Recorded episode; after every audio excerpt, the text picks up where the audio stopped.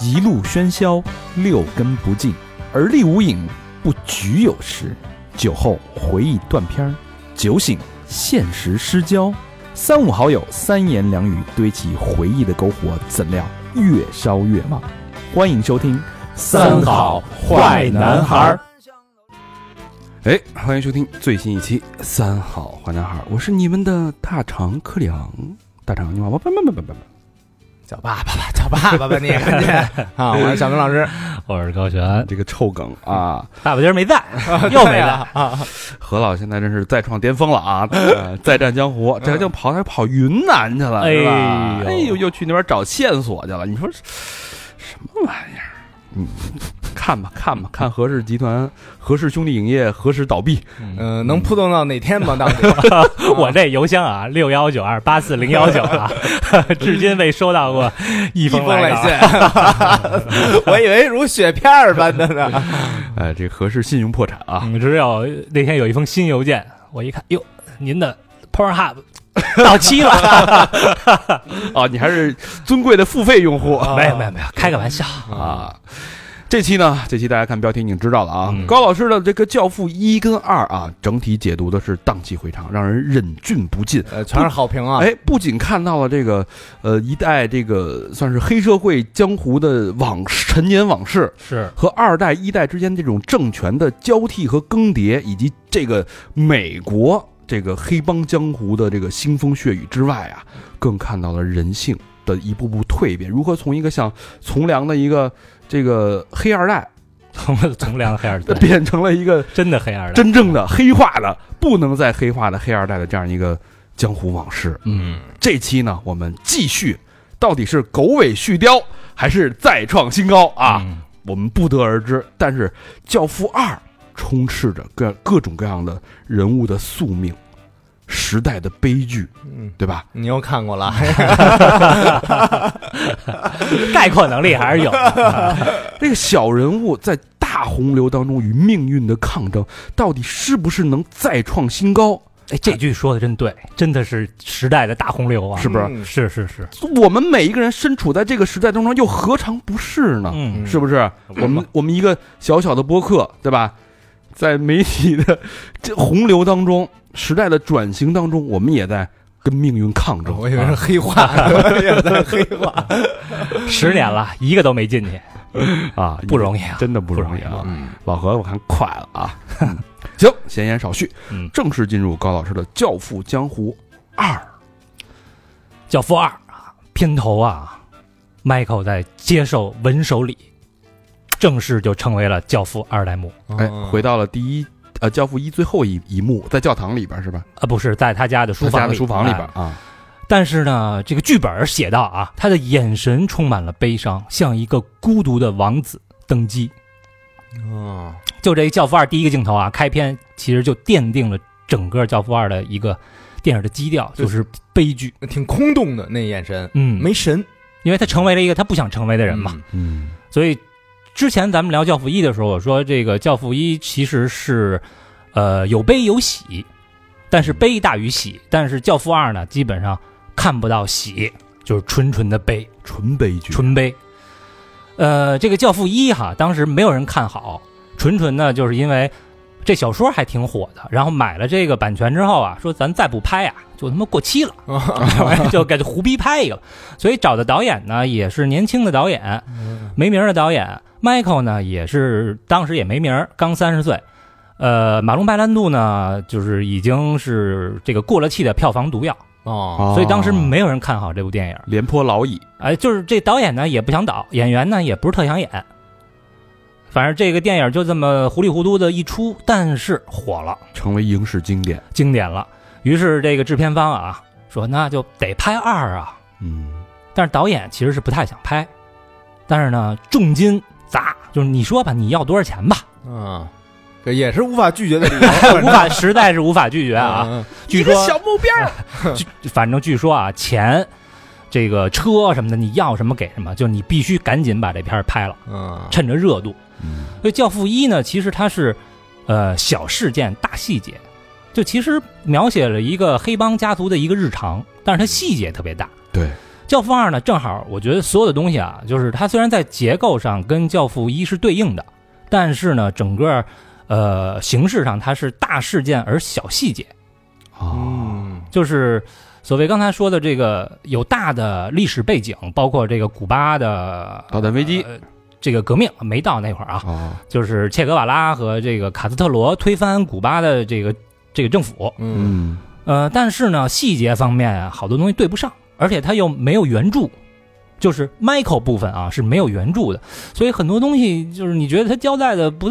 不太清楚，啊，纯靠剧本编出来的，哎啊，所以细节啊欠妥，只能自己脑补。嗯，而且我我感觉应该是制片方急于赚钱，导演和编剧呢准备的有点仓促，哦， 所以是佳作啊，但不是绝佳。在我心里，就好多人觉得《教父二》才应该是最牛逼的，对比超越了《教父一》，但我个人觉得嗯没有。对，那我们来品一品啊，哎，你但是你要有不同意见呢，那就是我没看懂，嗯，好吧？嗯呃，电影的结构啊，采用的是双线叙事，就是一部分呢是老教父维托的创业史，哦，啊，另外 哦，另外一部 分是是新教父 Michael 的带领家族的洗白之路，哦这两条线互相的转场，我觉得特别特别精彩，巧妙，哎，充满了一种宿命感。等于是西西里加加纽约的这种对照，呃，是纽约加这个 古巴的一个对照，你你你少尽量你少说话不，我这是这个陌生人视角啊对吧？必须得有这个视角，是没看过的观众试一下。嗯维托啊，为了讨生活，成立了黑手党犯罪集团。但是呢，他和他的家人日子反而越来越好，家人朋友都开心。Michael 呢，是为了带领家族洗白，可是他本人却一步一步的更加的黑化，迷失自我，最终众叛亲离。嗯，父子俩的目的是一样的，但是因为时代不同了，方法不同，身边的人也不同，所以结局完全不一样。哟，那这次解读，呃，来源于什么啊？因为没有原著，嗯来源于这个电影儿以及一些删减的片段。哦，呃，有一个七小时，就是一加二的一个一个合映版。呃，然后还有我我看了剧本儿，呃，还有一些幕后采访。嗯，呃，但是我适当的呢，按照我的理解改变了一些这个电影的顺序。嗯，改变了改变了一些历史事实，让人更容易理解一些啊，因为啊原著其实那个电影哈、剪辑的稍微的有点碎的。嗯嗯，开始啊，一九零一年，无畏号客轮来到了纽约，船上都是移民，他们看着自由女神像，仿佛看到了希望，他们美国梦就将再次开始了。然而，人群当中呢，最瘦小的那个小男孩，就是全家死于黑手党杀戮的这个幼小的维托·安东里尼。一代目，哎，嗯一代目懵懂的眼神当中呢，又透着坚毅。他可能自己也想不到啊，四十年后，他将在自由女神脚下的这片土地上建立起自己的一个地下王国，而他的子孙也将会拥有和他完全不一样的美好的童年。当时因因为一句英语不会说啊，所以维多·安东里尼被海关人员误称为维托·科里昂，因为他是来自科里昂镇嘛。对哦，然后还查出了有天花儿，就直接呢在爱丽丝岛，就是纽约旁边的一个小岛，嗯，给他直接隔离了仨月。那岛我去 过，是啊，我去过，就是他在自由女神像脚下，就所有、所有新移民到那儿第一站都是到那就儿是爱丽丝岛啊，对，是吧到那儿岛，然后就过境，然后给你身份，然后你从这儿再驶驶向大船，驶到那个纽约的那个那个岛。几加几啊？当当时也没说 是吧？哦仨月就直接仨月，那那人家那边更狠， 那其实还是挺有仪式感呃，的。非常有仪式感，就是你到那儿，你看到所有的那个移民史、美国梦的这个起始点，嗯，对嗯，呃，看着窗外的自由女神像，维托呢这时候唱起了天主教的圣歌，然后伴随着歌声啊，镜头一转，来到了一九五八年。这时候，在内华达州太浩湖畔的豪华庄园里，也有一个小男孩，跟当年维托的年纪呢差不多，身穿着白色西装，在参加领圣餐的仪式。这是天主教的一个仪式啊，嗯就是第一次吃圣餐。啊，这个小男孩呢，正是维托的孙子，也就是迈克的儿子，叫安东尼·维托·克里昂。嗯，他无法想象啊，在和自己差不多的年纪的时候，他爷爷经历过什么。而让他拥有眼前这一切的啊，其实根本就不是他一直信仰的上帝，而是他爷爷。对，就跟《教父一》一样啊，影片呢是用一场庆典来开场的，然后展现一个群戏。哦，教父一是结婚， 《教父一》是结婚，啊教父二》就是这个圣餐礼。嗯，嗯，那此时呢，科家的庄园啊，比当时在纽约的时候可牛逼多了。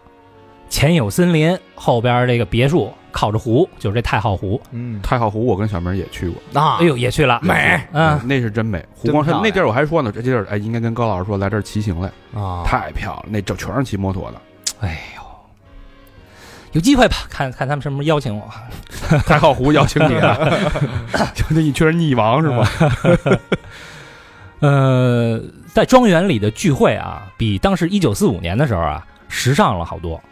这个佳酿的红酒呢，变成了鸡尾酒和香槟；嗯，这意大利妇女的家常菜啊，变成了精美的法国大餐。嗯哎哦呦，哎，意大利这个小乐队呢，也变成了配指挥的管弦乐，哎呦，这一下这价儿就要上来了，一下上来了。啊当时还唱这个西西里的小黄歌啊，啊，什么一会儿进一会儿出什么 的。现在宾客啊都得是跳探戈了，呃高贵高级了， 嗯，上流了。马队跳那个，还得拉丁。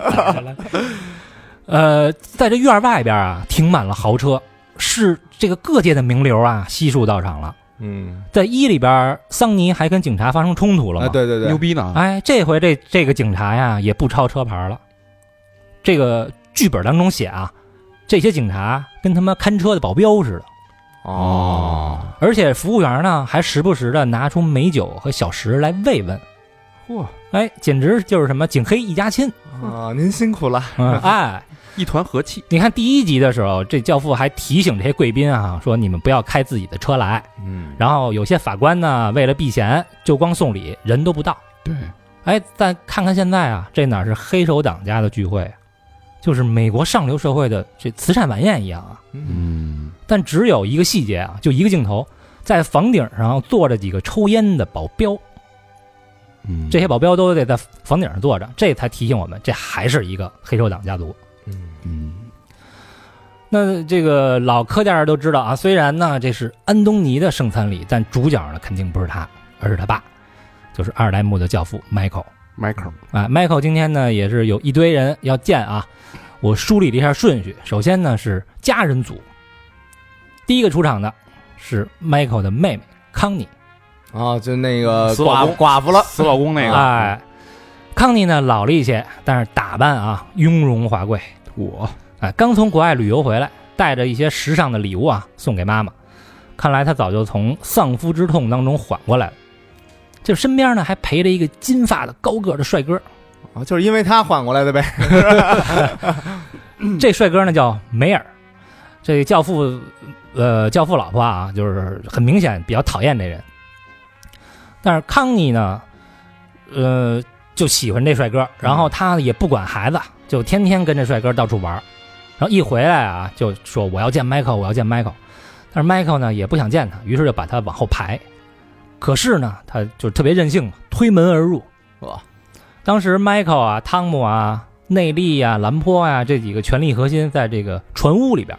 那船屋呢，就是 Michael 的办公室，嗯相当于之前老教父的书房，嗯，专门谈事儿。康妮呢就带着她男朋友进来了。Michael 一看这男朋友，啊说：“你能出去吗？”说我们这个自己家人在这儿谈事儿。这男朋友梅尔说呀、说我能不走吗？因为接下来谈这事儿啊跟我有关系。嘿，哎，康妮说我们要去欧洲旅行，订的是皇后号的游轮。去吧，啊，Michael 说：“你跟我说得着吗？你你他妈找旅行社去啊！” 康妮说：“我找你要钱。” 然后这梅尔说：“啊，说我想跟康妮啊，我们先结婚，然后再去旅行。”这康妮就点根烟，挑衅的看着 Michael。很显然，这几年啊，他跟 Michael 的关系还是没有修复，他就是故意就气 Michael。嗯， Michael 一听这个也不高兴了，说：“你的上一份离婚协议的墨水还没干呢，你现在又结婚，你知道你的大儿子因为盗窃被抓了吗？你什么都不关心，你就知道男人。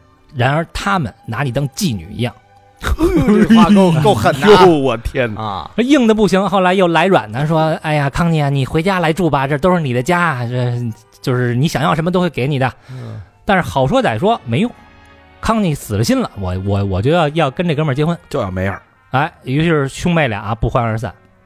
当天晚上啊，这康妮跟梅尔走了以后，俩人还是结婚了。嗯而且后来俩人在这皇后号旅行的时候啊，Michael 把他的这个支票给停了，于是俩人呢就从头等舱被轰到了三等舱， 还是挺狼狈的。然后第二波呢是桑尼的遗孀，哦，就大嫂，嗯大嫂呢带着女儿来了，这个女儿啊也想结婚，他们来此呢来征求 Michael 的意见。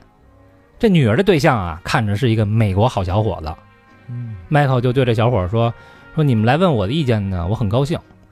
呃，我大哥呀死得早，所以我拿我的侄女呢当女儿看待。说你是学什么的呀？”小伙子说：“我学的是 fan art， 哟，哎呦，这找不着工作是吧？纯艺术。对，” Michael 说：“那你以后怎么找工作养家呀你看，？”哎，这哥们儿说：“哟，不好意思，其实啊，我还是一家上市公司的股东。”呵，我说啊，富二代呀，那你早说呀。Michael 说，你不要以财富为耻，那是富人欺骗穷人的伎俩，为了让穷人远离财富。说那没问题了，是吧？小伙子看着人也不错，家里又有钱，那我祝福你们吧。然后那但你抽空啊也学学经济什么的。哟，这俩人走了以后啊，Michael 转头就跟汤姆说：“把嫁妆给我备足。”就是、哦就是这小伙子是一美国人，你知道吧？嗯说他们家呀还在歧视意大利人，以为意大利新娘结婚还光着脚。哎但这一段啊，在电影里给删了。哦，嗯，就是其实这段还挺充满人情味儿的嘛，嗯，但是给删了呢，我觉得是为了和就是一代那个老教父这块做一个对比，因为一代这个教父见的全是亲戚朋友，嗯，但是这里边呢，就是把这一段给删了，就说明其实没有什么亲情可言，哦没嗯也也没有朋友，啊，没什么可见的了，等于就是全是生意上的事儿。啊啊，嗯 全是烦事儿，没有一个令人高兴的事儿。哦，这呃，这家人组还有一个人也来了啊，就是二哥 Fredo，嗨，那哎个，他是对，他自驾来了，嗯，他呢结婚了，这回娶了一个呀好莱坞的三级片艳星，这像他干的事儿，但是他呢他完全 hold 不住这二嫂啊，二嫂呢就是来前儿应该就已经喝多了。就是还把鞋扔了，然后这个弗瑞德一边给他穿鞋，一边说：“今儿啊，一会儿你可别闹啊，今儿都是名流，还有这个凯的朋友，你要这么一闹啊，迈克会怪我的。”哦，还是怕他这个弟弟，哎，这二嫂说：“你怎么那么怕你弟弟啊？你一定是你妈妈生的臭蛋。”然后门口这服务员呢认出了二嫂啊，说：“哟，您不是那谁吗？”二二嫂说：“是我在电影里拖的比这可多多了。”嘿，这个二嫂名叫戴安娜，在《教父》的小说里啊有，她是一个中年的电影明星，然后曾经呢还。呃，算是嫖过这个庄妮·芳婷的这个小一个小哥们儿，哦张云芳定哦是是那上个回那个是强子，强哎子，对对哎，对，是那个、 呃好莱坞演员，哎不是大火转一线了吗？赚的盆满钵满那个对，就是这个电影里呢，在这儿给这个改编成二嫂了。哦，然后呢是客户组啊，客户组有一个人叫强尼·欧拉，这这个跟那强子没关系啊，啊，人叫欧拉。欧拉和他的手下呢是坐快艇来的，这是生意上的伙伴。嗯， Michael 呢就安排洛克兰坡去招待这个手下，然后还特意交代说别让其他人看见他们。哟，哟，这看来有秘密往来啊，这个不是，就是他们是这个黑手党啊，啊，不想让其他的名流看见这些黑手党啊，啊，啊。然后欧拉呢一进屋，哎，跟汤姆也熟，也是老朋友了啊，一看就是。然后 Michael 说呢，说汤姆啊，现在是律师了，他呢现在马上这就走。就是咱们这黑道的事儿，汤姆就不参与了。嗯，嗯汤姆呢有些不情愿，无奈，很失落，但也只能走了。这欧拉呢是喝茴香酒，回茴香酒特呃一代里边老教父就爱喝这酒，啊，嗯说明什么呢？说明这欧拉是西西里人。哦，然后他呢就和 Michael 啊就聊说这个海门 Rose 海门罗斯先生啊，我们的朋友啊，他在迈阿密身体呢不太好，所以就派我过来跟你聊。呃，聊什么事儿呢？Michael 啊看上一呃酒店，那咱就假装叫新葡京大酒店吧。嗯嚯，看上这么一酒店，这酒店呢有两个合伙人，一个呢叫克林曼，一个呢就是刚才说的这个海门罗斯。哦，啊，那这海门罗斯是什么意见呢？说 Michael 啊，如果你看上这酒店了，那咱把这克林曼呢给他挤走，嗯，没问题，我没意见，我我永远呢为我的搭档挣钱。这事儿你就就其实你这么一听有点奇怪啊。这个比如说咱们做一电台，啊，突然来一外人，来一外人说我也想了想干你想们插不上啊了想干这电台，行，那我把小佛挤走呗。这事儿有点儿不太地道，就是你怎么能这么对你的合伙人呢？啊，对你可以干一个新电台，而且你为什么对 Michael 这么好呢？这事儿有点不合逻辑，对吧？嗯，呃，这生意抢的比这个抢莫格林那生意都容易，所以这儿呢是一个小伏笔。然后下边啊又是拍照的环节，呃，乐队指挥啊宣布说我们有请一位贵宾，内华达州参议员盖瑞夫妇，哎呦，这政界的出现了啊，参议员了哎呀。呃，参议员相当于怎么了？大概什么样的级别？上院、中院、国会里边的那个，其实很重要了，就政客呃能定法律的是吧？呃，对他们都有投票权嘛。嗯，嗯，相当于大官儿啊。嗯，然后这个这盖瑞啊，长得有点像克林顿，就是啊，花白头发，然后那个大下巴颏儿这儿有个窝那种大，尖鼻梁儿，哎嗯，穿个那个很得体的啊，西装皮鞋，很英俊，然后笑容很阳光，就特别像传统的那种政客。美国政客。嗯，议员这议员说啊，说今儿高兴啊，再会老朋友，结交新朋友。我祝贺啊这位年轻人领了圣餐，但是更要感谢呢这位年轻人的父母给我们州立大学的捐赠。哦啊哎，下面有请两位上台发言。这个议员在念 Michael 跟凯的名字的时候啊，都念错了，啊，他是诚心念错的，还是就是没太重视啊？就不重视，啊磕磕巴巴，发音也不准。然后这时候呢，乐队指挥上台提醒说：“哎，议员，咱他俩没有发言的环节。”嗯议，员说：“哦哦，那没有就 没有就没有吧，那就有请蓝天幼儿园的小朋友，哎，给他们献歌一曲。 直接进入这个才艺环节了啊，在歌声中啊，完成了这个很尴尬的走过场式的拍照。Michael 呢是全程没表情，嗯，凯呢有点受宠若惊，啊，一听参议员来哎，了，因为凯就希望这个能洗白嘛，洗白家族，嗯嗯。拍完了照啊，就开始谈正事儿，回办公室。嗯，这时候 Michael 呢又把汤姆给叫回来了，因为要要谈正事儿了嘛。啊，但是在剧本里啊，呃，这个多了一段，就是之前汤姆不是给轰走了吗？嗯对轰走之后啊，很失落。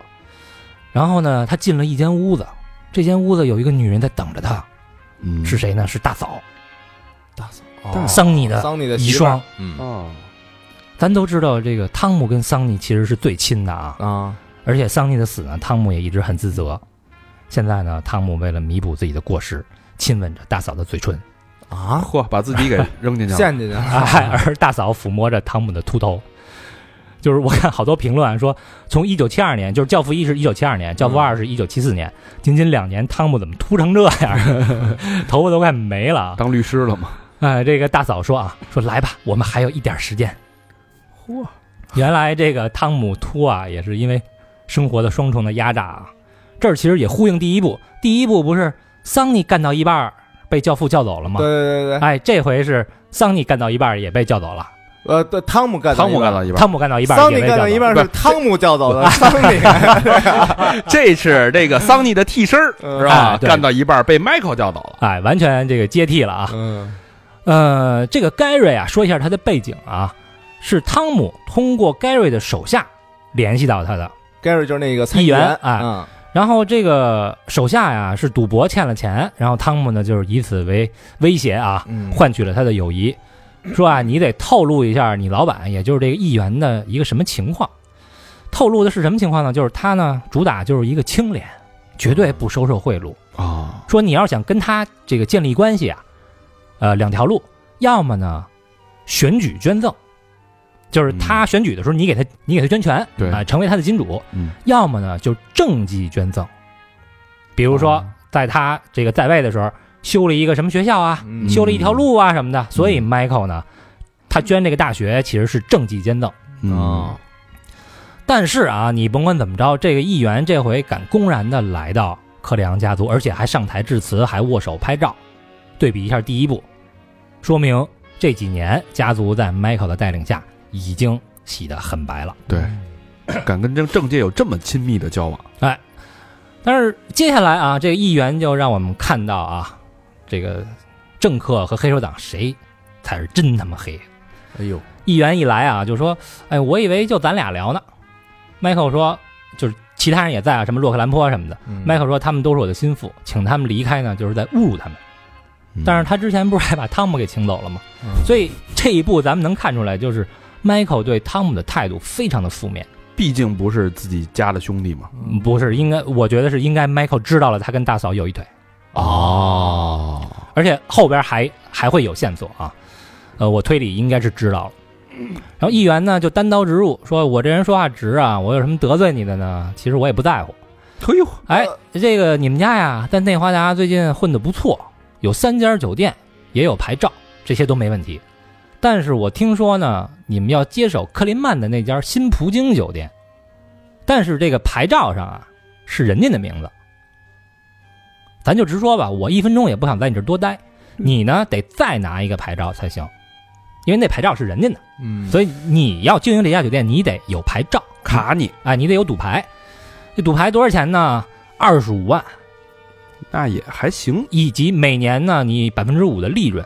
当然，这百分之五的利润是你所有酒店的四家酒店总收入的百分之五，啊，这利润都得给 Gary 得给 Gary。啊， Michael 这时候这脸就沉下来，有点不高兴了啊，在这个扶手椅中在这晃，哆嗦，跟汤姆呢交换一下眼神儿可见汤姆之前打探的消息根本就不对啊。嗯这回你是让人议员给玩了呀？Michael 就说说正常的这个牌照不是两万吗？盖瑞说对啊，我我就是要勒索你啊，说我操，我就烦你们这种人。现在啊，穿上西服，梳一油头，假装是正直的美国人，说我鄙视你和你的傻逼家族，你你就是一伪君子。我操，这议员也没什么情商啊，这一人我我快 了，我我对了，没 做没做这个背景调查呀。他他他觉得他毕竟是议员嘛， 嗯，对吧？Michael 呢，运了一下气，就是平静的说啊，说议员先生，咱俩都是伪善的人，但是你呢，不要侮辱我的家族。其实咱想一想，当年这个昂萨的人也是来到美洲大陆杀戮啊，跟对黑手党没有区别呀、嗯是现在他们家装穿上西服也装正经人嘛。嗯，这议员啊，就站起来说：“你明天中午啊，给我钱。还有呢，你永远不要再和我联系了。”说着还把 Michael 这个桌子上那大炮的摆件儿，这炮口也对准了 Michael。我操， 宣战了，哎，转身呢就要走，Michael 把他叫住，说：“我那我现在就能给您答复，要钱呢我一分没有。如果这牌照钱啊您能帮我出了，我会很感谢。”议员冷笑一下啊，说：“拜拜了，绅士们。”结果刚一出门啊，又是阳光满面啊，说：“哟，ladies，我不知道你们在这儿聊天啊。”跟他老婆说：“亲爱的，咱们先走了。”哦，这真是一场不错的聚会，嗯，这个变脸变得真快，变脸变得非常非常快。政客嘛，就这块儿，我感觉啊，这议员啊，就是压根儿呢，他就没想谈，从头到尾呢就是一个局，嗯就是先让 Michael 你把大学捐了，然后呢，我有了政绩，牌照呢，我再高价的卖给你，反正你爱要不要，你要呢，这钱我挣了，你不要，反正他妈有的是人要。按照这个汤姆的说法，本来应该是 你给我捐了大学，我这牌照我就想给你办了想办法就给你对，解这决事儿就了，办了，就是一交易，没是错吧？，没错。结果丫来一个混蛋，哎，所以这第一回合啊，Michael 是惨败受辱，嗯但是牌照呢必须要，而且 Michael 也得给他一个不可拒绝的理由。嗯， 然后这一天啊，第三组人马，老部下组，在这宴会上啊看着有一老头儿啊，昏昏欲睡，百无聊赖。他呢想喝意大利红酒也没有，想吃意大利烤肠儿也没有，哇，那么惨呢，哎，这个想想跳意就是听意大利的舞曲跳会儿舞也没有，老头儿就很不自在啊。他是一个传统的西西里人，嗯在这个美式上流社会的聚会当中格格不入，嗯，就宁可啊喝水管子里的自来水，也不喝香槟。倔强的老部下，哎很糟很践酒，很倔强的一老头儿啊。嗯然后突然呢，看到一个熟人儿，就没有礼貌的大叫啊：“飞的小王八蛋！”然后跟弗瑞德聊了一会儿啊。这时候从他俩的对话当中，我们知道这老头儿呢名叫 Frank 潘坦居里，嚯，外号呢叫五天使，因为潘塔有五的意思嘛，嗯安吉里就是天使嘛，外号五天使，咱就叫叫他老五。嗯这老五啊，跟一代的那个胖子 c r e m a n z a 就特像，嗯他呢是胖子的手下。哦，他这回是和这个威利奇奇一块儿来的，奇奇也是这家族的杀手，嗯嗯俩人都带着黑纱。说怎么回事呢？胖子呀，前两天刚死，哦，柯胖死柯了，胖死了，嗯说是心脏病。说但老头呢，就是为了这个胖子之死来找 Michael 的。这个老五来了以后啊，等了一天，说很不高兴，说难道我现在需要介绍信才能见 Michael 吗？本来就憋着一肚子气，这时候所有的客人都走了，都已经到晚上了，该吃晚饭了。这庄园的夜色啊很美，可是啊，饭桌上这老头儿老五还是不让 Michael 省心。先开始大家啊说这个这个在干杯的时候啊说陈丹，就是这是一句意大利语，嗯，意为是这个长命百岁的意思，就是祝大家长命百岁。陈丹是就是陈丹，陈的，嗯嗯然后这时候康妮说啊，说要是爸爸还活着，那才叫家族。那意思现在 Michael 你领导的这个家族不叫家，这这康妮怎么他妈话里话外的？这这哎欠话里抽呀！哎，话里话外在这戳 Michael。然后这老五呢，就是他也是也跟家族一桌。然后我们从前面啊看，他敢叫这个弗瑞德小王八蛋， 啊，还能跟家人坐在一一桌吃饭，说明这人啊资格够老，地位够高。嗯嗯这时候呢，这老头儿已经喝多了啊，说恕我直言啊，我来这儿啊不是为了吃饭。然后说着呢，还把酒杯给打翻了。哎，他呢是一个传统保守的西西里人，旧派的黑手党，他应该是 Michael 比较想要切割的那一类人。因为 Michael 哦如果要洗白，一定要跟这些人切割。嗯凯呢也是有点不高兴。然后晚饭之后啊，是舞会，这个二嫂呢和宴会上认识刚认识的一个啊不知名的帅哥在这儿贴面热舞。然后这个二呃二哥弗瑞德旁边看着很是尴尬， 这不 是拍拍片儿拍这儿来了？然后这二嫂喝多了啊，还摔倒了，洋相出了一地啊。然后俩人这一吵架，二这二嫂就喊：“千万别嫁意大利男人，他们就会打女人，他们不是真男人。”得嗯有嗯呃得侮辱一屋子人，哎，嗯这个 Michael 就只能摸摸二哥的脸啊，安慰安慰他。这 Fredo 之前我们都知道得了好多次性病啊，嗯我觉得这里边儿这意思吧，就是除了说明他这个性格窝囊，可能也暗示身体已经不行了啊，被掏空了已经。啊，就是你看啥啥都不行，所以这也为他日后的一个自暴自弃、破罐破摔埋下了一些伏笔，嗯，连媳妇儿都管不了。这不这他找着人是吧？他不找正经人啊？吃完晚饭啊，这老五啊，终于能跟 Michael 聊正事儿了。是怎么回事儿呢？这胖子此后啊，他的权力交接出现了问题。哦这柯家不是来到内华达了吗？对，呃，纽约的地盘啊，就全归胖子了，因为瘦子也死了，啊，对，哎，所以就全归胖子了。现在胖子死了，然后胖子的手下啊，有一对兄弟叫罗家兄弟。罗家兄弟呢，就说胖子许诺把一块地盘儿送给我们了，但是呢，这老五丫不给。嗯，老五说呢，根本就没这回事儿，而且胖子呀，就是他妈让你们俩气死的。 所以这回来呢，就要要求 Michael 支持自己，把罗家兄弟给干掉。嗯这是一出罗生门，等于是。但 Michael 的回答啊，就令人挺意外的。Michael 说：“你啊，跟这老五说，说你啊，跟这兄弟俩去讲和吧。”这时候老五就不高兴了，我不远万里的过来，等了一天，晚上才说上话。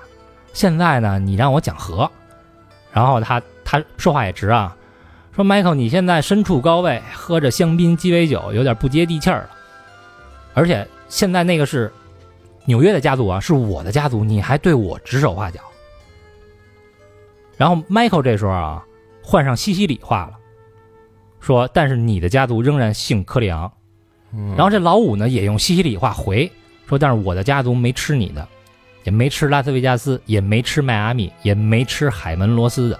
就想独立呗，哎，这是什么意思啊？这罗家兄弟背后的支持者呀，嗯就是海门罗斯。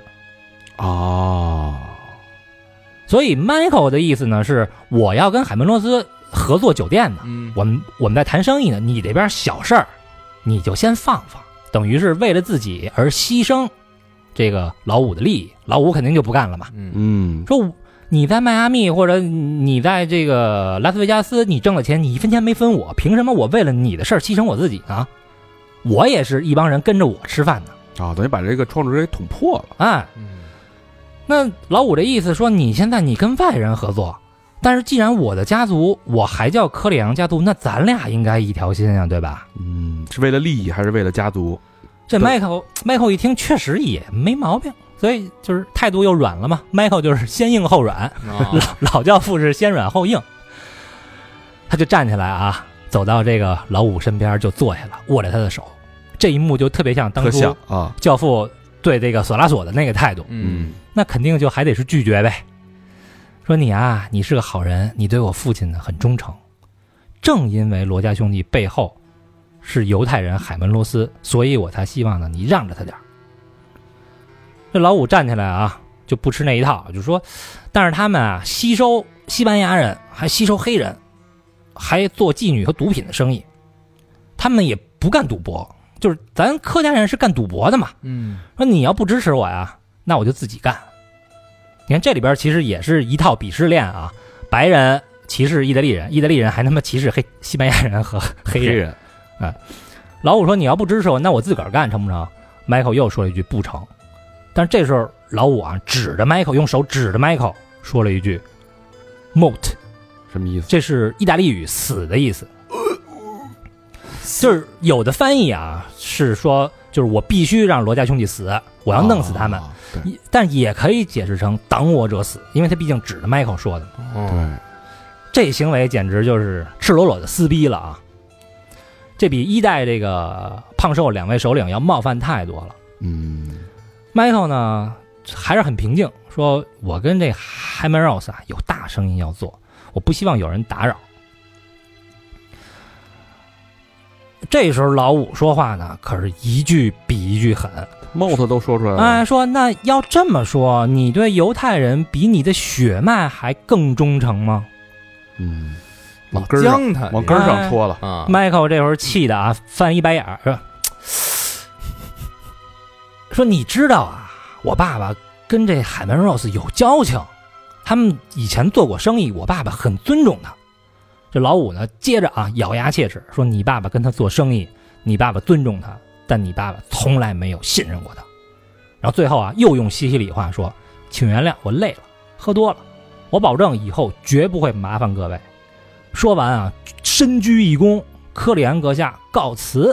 就绝交了，这属于啊，这就是要自立山头了。是你的事儿，对吧？就是断袍什么那个决议，决议，嗯我的事儿你也甭管，你的事儿啊，你的买卖跟我也没关系，你跟他有经济来往，我没占你便宜 啊，我让那个罗氏兄弟冒他去吧， 我除非你分我点钱，是不是？你说你跟这个这个海门罗斯，你这赚了钱，你分我点儿，啊对吧？我让着他点儿，你也没给我呀，哎，对吧？而咱还且是一家人，而且他估计还得往科里昂家族交份儿钱呢，嗯，对，对吧？这老五走了以后啊，奈利那阿尔奈利就是原来是警察，现在是 Michael 的保镖，嗯哎，家族头号杀手，就问 Michael 说：“你就让他这么走啦？那个呃这老家挺太过分，咱是不是给他干掉？”嗯啊 Michael 说啊，说哈，老东西喝多了，就让让他走吧，我已经有计划了。嗯，整个这一天啊，全是烦人的事儿，终于结束了。这时候，Michael 呢才有机会啊陪凯跳一支舞。凯呢给 Michael 生了一儿一女，现在又怀上了，大概率呢还是个男孩儿。嗯，嗯 Michael 就很高兴啊，先是跟凯道歉，说今天来了这么多不速之客啊，啊，这逼大哥的。凯说：“你答应我，五年内让家族洗白，这可都七年了，这不跟议员来了吗？但是还是有黑社会来啊，嗯还有这个纽约的老部下，还还还在来啊。那个那欧拉也是黑社会，嗯，还在没洗白啊。迈克说：“你看我在努力啊，我就差一步了，就差一步 了，凯泰勒就差一步就差一 步。”但是呢，天知道啊，迈克为了这最后一步，要付出怎样的代价？好家伙，晚宴结束啊，宾客散去。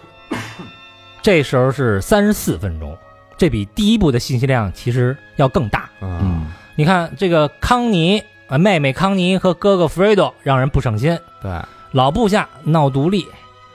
这个迈阿密的犹太的这个大佬啊，海门罗斯嗯，看似是很善，但是又有人又感觉来者不善感，觉水很深，嗯哎，这议员呢这边赌牌又搞不定，就这个这个翻脸不认人，哎，妻子呢这儿还埋怨他，又里外不是人，一脑门的官司，这个你看，所以 虽然现在家族势力更大了，也看似啊在去西西里化，但实际上外忧内患。没错啊这个这个危机暗涌，嗯，另外呢，就是咱发现一件事儿，就是不再有乡亲们了，相老信老朋友啊，哦求办事儿，嗯没有人是来求 Michael 办事儿的，嗯，对吧？只有老部下过来求，结果还翻脸了，嗯这感觉每一个矛盾都可以被利用啊，哎，是吧所以？到处已经漏漏到处漏风了，只有毛呃，只只只有生意啊，只有翻脸，没有朋友了。嗯，这跟那个老的家族那种亲情、那种 family 那种感觉完全不一样。啊，对，现在是美国上流社会，现在是公司了，就不是那种，呃，意识的这个家族的概念了。嗯，那 Michael 呢，现在没有了老教父的人情味儿，也依旧没学会如何拒绝别人。那如果没有了西西里味道的家族，还是家族吗？而且啊，呃，这里边儿 Michael 现在可没有军师了，原来军师是汤姆，现在被罢免了，啊，嗯，等于就没有缓冲层了。没人商量了，哎，这也让他自己啊，在法律层面处于更危险的境地了。哎呀，所有这些事儿啊，日后都会给 Michael 一记记的重拳。哎，等于摸着黑儿干了，这等于嗯，所以这这一幕的这个信息量其实很大，非常非就常好多人大。看个热闹，其实背后一步一步埋的全是伏笔。嗯，之前的第一部其实是把老教父的性格这个完美的展示出来，嗯但是这一部就是把 Michael 现在所面临的困境全都展现了。嗯，那 Michael 的儿子啊，安东尼嘛，他今天呢收到了很多礼物，可是他说啊，这个送礼这些人啊，我都不认识。啊，什么意思呢？他爸可什么礼物没送他，啊但是他、哦他却送给他爸一个礼物，是一张画儿。这张画儿是豪华汽车后座呢坐着一个戴帽子的男人，这帽子男人就是他啊爸，就是嗯他，爸，这就是他心目中的父亲，就是很忙，永远很威严，永远这个戴着帽子都永永远得出去办事儿。嗯嗯，，而不是拉着他手在玩的嗯爸爸。哎，没没陪他玩过。如果学校让他写作文啊，我的父亲那估计啥也写不出来。嗯 Michael 呢，这时候回到卧室啊，凯被他吵醒了。吵醒了以后，朦胧中啊，说了一句：“哎，窗帘儿怎么开着呢哟，？”这一秒钟啊，Michael 本能的意识到了什么，毕竟吃过亏嘛，当年。嗯，马上啊，俯身蹲下，几乎就在同时，一梭子子弹打入屋内。哇，这么快就来了，哎，当晚上就来了。Michael 呢，匍匐到床边啊，把凯拉到地上，用身体护住他。所幸啊，俩人没受伤。嗯，在庄园里呢，警铃大作，保镖和狼狗搜索了整个庄园。女人和孩子们在安全屋里，凯抱着女儿，愤怒地瞪着 Michael。Michael 无言以对，很尴尬。我怎么就哦来了？ 怎么会发生这种事儿呢？嗯？刚说完，马上洗白了，这晚上就挨枪了。对啊，在这个戒备森严的庄园里呢，杀手能准确地找到 Michael 的卧室，内鬼，并且打出一梭子子弹，肯定是有内鬼。啊，嗯，而且 Michael 推理啊，刺杀失败，那刺客呢应该就已经死了，所以 Michael 这时候迅速的啊做出了一系列的计划，把全家呢唯一能值得信任的汤姆这个叫来单聊。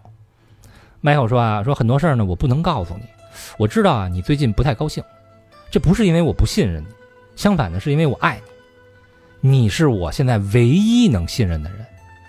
弗瑞德善良，但是软弱愚蠢，这是致命伤。说汤姆，你是我的亲兄弟。Michael 这时候啊，说着最软的话，但是却用最凌厉的眼神盯着汤姆。反正先给他架那儿了，就这个眼神好像就是能看透人的心那种。嗯汤姆一听啊，这话差点哭了。Michael 呢，这继续说说，如果我的设想是对的啊，我今儿晚上呢就得跑路了。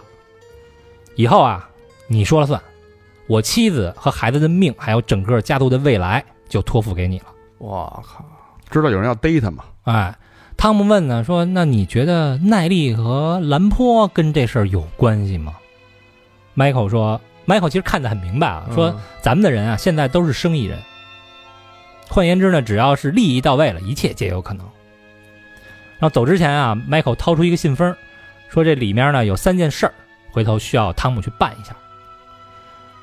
呃，这最后啊，这是这个杀手啊，在哪儿找到的呢？是在二嫂的卧室的窗外发现了两名刺客的尸体，而且已经被割喉了。嗯哦，灭口了，然后这他们一看啊，说：“哟，这是生面孔，说像是纽约来的。”我也不太明白怎么就看出来是纽约来的啊。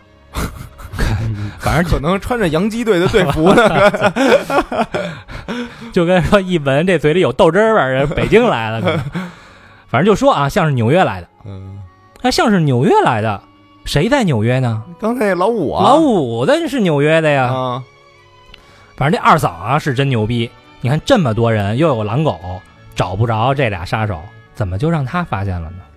这是巧合吗？啊教父里没有巧合。嗯 Michael 啊，准备跑路啊，只身去调查这件事儿。然后临走前呢，去看了看儿子。Michael 说啊，说我要出差去工作了。这儿子呢说，我可以帮你。Michael 这时候充满爱意的对他说啊，说你会的。哎呦，这是充满爱意还啊是吧？ 小子，你等着吧，那个你会的，别着急。 三代目， 你会帮我的。呃，镜头一切啊，就是其实这里边儿咱们可以去去对比一下他和他父亲的关系。嗯，他从来都不想帮他父亲，对嗯但是最终他帮了他父亲。而现在他儿子呢，从小就说我想帮你，而最终他儿子坚决的跟他切割了。哎呀，嗯镜头切换啊，来到了一九一七年的纽约。这时候啊，维托·科里昂也充满爱意的看着婴儿床里的桑尼。大儿子，哎，相比于这个 Michael 让家人置于危险之中啊，咱看看维托是怎么爱他家人的。嗯，维托来到纽约之后啊，被同样是意大利移民的一家啊叫阿班丹多家收留了，在他家的这个杂货店打工。一九一七年这时候呢，维托·科里昂已经二十五岁了，妻子卡米拉贤惠大方，大儿子桑尼刚刚出生，一家三口虽然清贫，但是小日子过得也挺幸福的。这个阿班丹多家呀，也有一儿子叫詹科嘛，跟维托年纪相仿，俩人呢好朋友、好哥们儿。有一天，这个詹科呀带着维托来到一个小剧场，说：“哎，咱看一妞啊，看一妞，这是剧场的女演员。”这个詹科啊喜欢，问维托说：“你说怎么样，美吗？”维托说：“嗯，很美，但是我心里呢只有我的老婆孩子。”我就没让你跟他好，这是罗伯特·德尼罗第一次张嘴啊，嗯就是年轻的维托·克里昂是罗伯特·德尼罗演的，就他这一张嘴，这个语音、语调还有那个声儿，就完美复刻马龙·白兰度。这时候所有人都信了，这就是年轻时候的教父。哎呦，这就是功底，对，当时说这个罗伯特·德尼罗好像去应聘桑尼，还是去应该是应聘桑尼这个角色。然后这个导演看完以后说：“你这角色啊就别演了，回头呢有一个更适合的角色要要给你，也就是年轻时候的维托·科里昂。”可是咱不是说这个导演压根儿就没想拍第二部吗？当时的时候，嗯所以 没没准儿给伢忽悠了，开始忽悠伢。后来说嗯给钱给太多了，那第二部拍吧。那既然拍了，那咱就找这罗伯特·德尼罗来演啊了。德尼罗那混蛋劲儿离桑尼啊还稍微差那么一点儿就他比那个桑尼儒雅一点。啊，这詹科啊，就琢磨着一会儿啊，我去后台搭讪，说咱一会儿啊带着妞儿吃宵夜去。然后正美着呢，前面站起来一个大个儿，穿着啊雍容华贵，嗯挡着詹科了哟。詹科就是孙子坐下。那混蛋啊，一转身，一脸的凶相。詹科马上道歉啊，说对不起，法努奇阁下。哦，阁下那是哎，法努奇是那个家族吧？对，就也叫是当法努奇了。对啊，对吧？也是厉害的呀。哎，这个法努奇啊，呃，是维托县很重要的一个人物，咱就叫他发哥。嗯，发哥啊，发哥没说话就走了。张科呢，这时候有点尴尬啊。维托就问说：“这人谁呀、张科说：“他是黑手党，咱得罪不起。”呃，之后呢，张科和维托啊来到后台，正好看到发哥啊用刀抵着那个女演员的脸，哎呦，逼迫他爸爸，他爸爸就是剧团老板，嗯，让老板交保护费。张科一看这个啊，我心爱的妞儿，你拿刀抵着她脸，那我可忍不了。阁下就阁下吧。哎，跟维托说撤，他俩跑了，拉着维托跑了，啊，不是忍不了吗？哎，撤了，撤了。呃，出来以后啊，他跟维托说啊，说这发哥啊牛逼，说附近的人啊都得给他交保护费，说我爸也得交。维托就很不理解啊， 既然就是咱们都是穷苦的意大利人，在美国为什么要欺负同胞呢？嗯，中国人不骗中国人啊。哎嗯那骗 谁？就你好骗，哎，几天之后啊，詹科跟维托啊在那儿聊八卦，说：“哎，听说了吗？前两天发哥让仨年轻人给袭击了，但是后来呢，这仨孩子呀，其中有一个被杀了，另外两个呢给了高额的赔偿，这才免于死亡。所以啊，发哥就生气了，说以后啊这一片儿保护费翻倍。”哎哇呦，维托呢，听完以后轻描淡写的说啊，说在我们老家呀，想要办一个人啊，最好是杀了他。不要打，哎，必须弄死。啊，其实维托啊这边他没说啊，这发哥被袭击的时候啊，他正好看见了。嗯，发哥当时呢是被割喉了，伤口不深，但血流不止。啊，也是奔着死守来的。嗯、他为了呢不把这个西装弄脏啊，用帽子接着血逃跑哎了，呦，这 发哥得多挺节俭的这发多哥，喜欢这西装啊。很滑稽。嗯，因为呃这说明什么？说明他也没什么钱，就这一套。啊，啊帽子换一个帽子便宜啊，嗯西装贵嘛。 帽子那个是堂里边看不出来。但是因为事不关己啊，维托呢就也没当回事儿。可是很快啊，这发哥就欺负到维托头上了。嗯，他把他的侄子安排到了詹科家的杂货店工作，哟，抢他活了呗。啊哎，而且呢，以后是双倍的保护费。老板实在没有多余的钱给维托开工资了，哦，但他支支吾吾呢又开不了口。维托是肯定是恨发哥啊，但是看看到老板也有难处，就说啊，说自从啊我来这儿，你就对我很好，像父亲一样一直照顾我，我非常感激，不会忘了你这份恩情。说完呢，还拥抱了老板，就那意思，行，我走，没问题，我我还是谢谢你。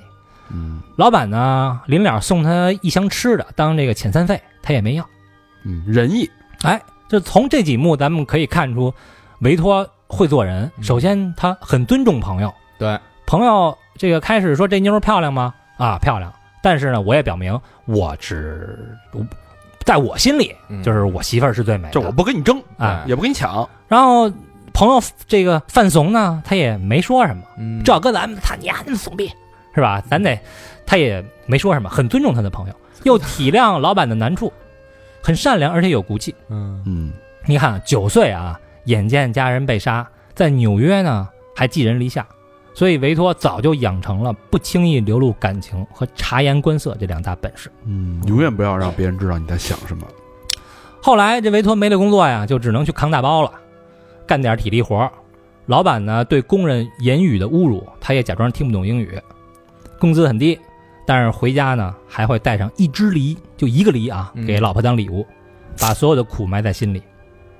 真好这个呵，嗨，科里昂夫人啊，也是贤妻良母的代表啊。嗯你看，呃，在医疗条件那么差的那个年代啊，给教父生了四个孩子，丈夫呢挣不着钱，没有从来没有一句抱怨，就看到只有一个梨啊，非但不嫌少，还鼓励说：“哎呦，多么漂亮的梨啊呀、这样是吧？回家多多有干劲儿。啊嗯，我拿个梨，这媳妇儿都那么 高兴。我我要拿一鸡回来呢， 嗯，娶到这样的妻子啊， 确实是你的福分，真的是维托的福分啊。这个很多人啊都说，就是跟凯结婚，嗯其实注定了他们 Michael 的悲剧啊，俩人压根儿就不合适。凯老老老老老老挑这挑那啊的，反正七百六十个不满意啊，嗯天天。那就在家里啊，就快揭不开锅的时候，一天晚上，维托的窗户被敲响了，当当当，哎，是隔壁的一个胖小伙儿嗯，克莱门子，门子哎，克胖儿，年轻的克胖儿啊，嗯可怕，敲响了窗户，扔给维托一包东西，说我过两天来取。维托呢，凶器呗，要出事儿， 嗯哎维托背着妻子啊，把这东西拿到卧室，打开一看，五把手枪。得凶器啊，哎，默默的啊，找地方收好。妻子呢也没问，妻子从来不问，说你干嘛呢？你这是什么呀？嗯从来不问。几天之后啊，在这个大街上，这个胖子呢靠近维托，说：“我东西还在吗？”维托点点头。胖子问：“你看过了吗？”维托回啊：“跟我无关的关这个东西，我不感兴趣。”这时候这胖子啊还不是很胖啊，嗯，但是已经喜欢穿这个宽的衣服了。俩人呢聊得不错，胖子是西西里人，也是嘴碎爱说话，维托呢擅长倾听，俩人呢就成哥们儿了。胖子说啊，说我呢要想送你一块地毯，表示感谢，就你媳妇儿肯定喜欢。嗯于是俩人呢就来到一间豪华公寓的门口啊，胖子先是敲敲门，哎，没人回应。这偷地毯去 啊，让他妈去公寓， 一敲门啊，没人回，呀，说话声还巨大啊，说嘿，不在家，然后又掀开了一下这个地垫儿，看有没有钥匙，嗯说嘿，钥匙也没给我留，然后呢，掏出一把改锥， 说说我相信他不会介意的。 维托这时候就安静的看着他这一番操作啊，嗯，他在他在这个撬锁的时候啊，维托还回了回头，放风儿那意思我还帮你放放风，嗯就是因为这时候也明白了，就什么他妈送啊，你就是 带我偷东西去了呗。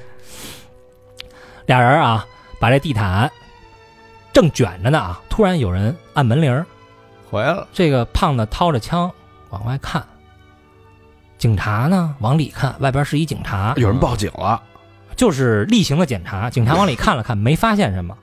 这俩人啊都异常的冷静，但是维托这时候发现说，这胖子够狠的呀，为了一块地毯，你竟然不惜能杀警察。人性暴露出来了，哎，觉得这次呢是一狠人。俩人呢有惊无险，就高高兴兴的扛着地毯回家了。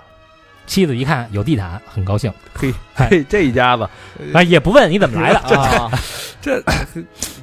维托呢看着妻子啊和爬在地毯上的这个桑尼，也很高兴啊，眼神充满了爱。说明儿再想想，再明儿再送你点什么别的，缺一水壶，但这个苦日子还在继续，你光有地毯没用啊。 嗯慢慢的呢，这个又过了一段时间哈，小儿子 Michael 这时候刚刚出生，二儿子 Fredo 呢还得了肺炎，这维托啊非常非常需要钱。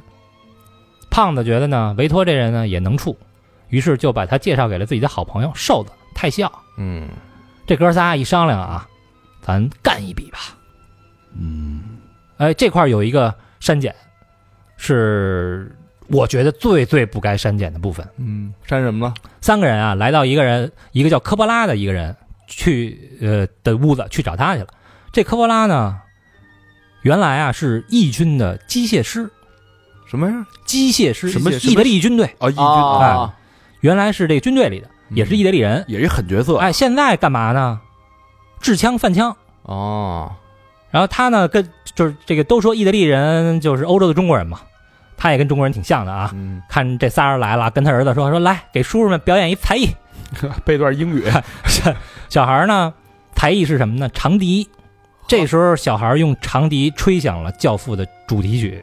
嚯家伙，啊，这歌这么来的，小孩儿编的， 嗯这一段儿啊，就是嘖你看这小孩儿吹的吧，还有点跑调儿。嗯噔噔噔噔噔噔噔这个稚嫩的曲子呀，就好像是吹响了维托发家的序曲一样。这哥仨传奇的一生呢，也即将展开了。就其实有点桃园结义的那个仪式感。嗯哦，这段我觉得真是不该删。很巧巧妙，非常巧妙。呃，这哥仨呢，弄了枪以后啊，抢劫了一辆运输女装的卡车。抢错了这没错，嗯人要的就是 这个，啊哎，维托这时候只是小角色啊，负责开车；胖子呢负责销赃，大部分啊卖给批发商，小部分呢卖给街区里的穷人。嗯，嗯，胖子上门去推销去啊，梆梆一敲门，屋里一个少妇啊说：“我喜欢这件儿。”胖子说：“这件儿啊，在店里至少十五，我呢卖你五块，要不你买两件儿吧。”这少妇说：“我丈夫要是知道我花五块钱买衣服，非得打死我。”那我送你一件儿，哎， 你看，都， 你看这小胖儿，嘿，胖走子，胖子啊，顺势抓住赵父的手，亲了一下啊，说：“我我挺喜欢你的，要不买一送一吧哎呀，？”说着，俩人就进屋，把门一关。这也是西西里传统呗。哎，这是现身式的推销手段啊！啊，这批货呢大卖，哥仨呀，每人分了六百美金，巨款呃，了，相当不少了，在那时候。但是那事儿呢，被发哥知道了。有一天，维托开着车正送货呢啊，发哥突然跳上车，说：“小 Z，我听说你跟你的朋友抢劫挣了点钱，但是你们怎么没来孝敬我呀？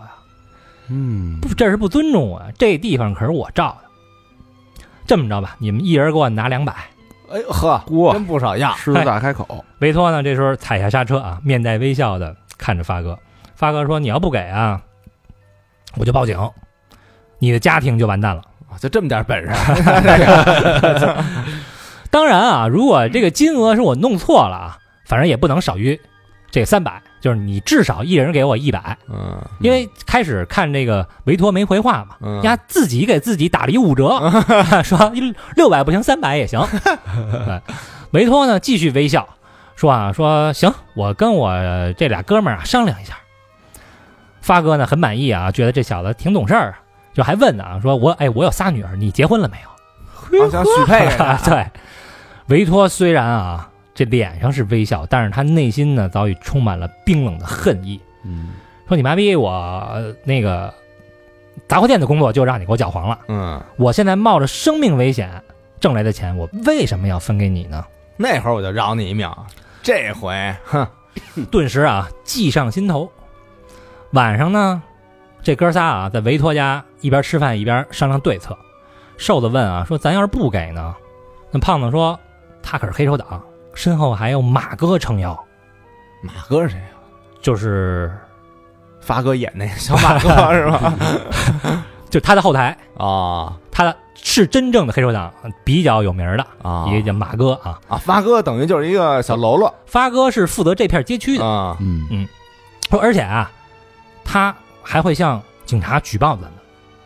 他呢去警局邀功，还能换取警察对他的一小部分支持。嗯嗯，那胖子说完呢，就开始吃啊，胃口呢是一点不减。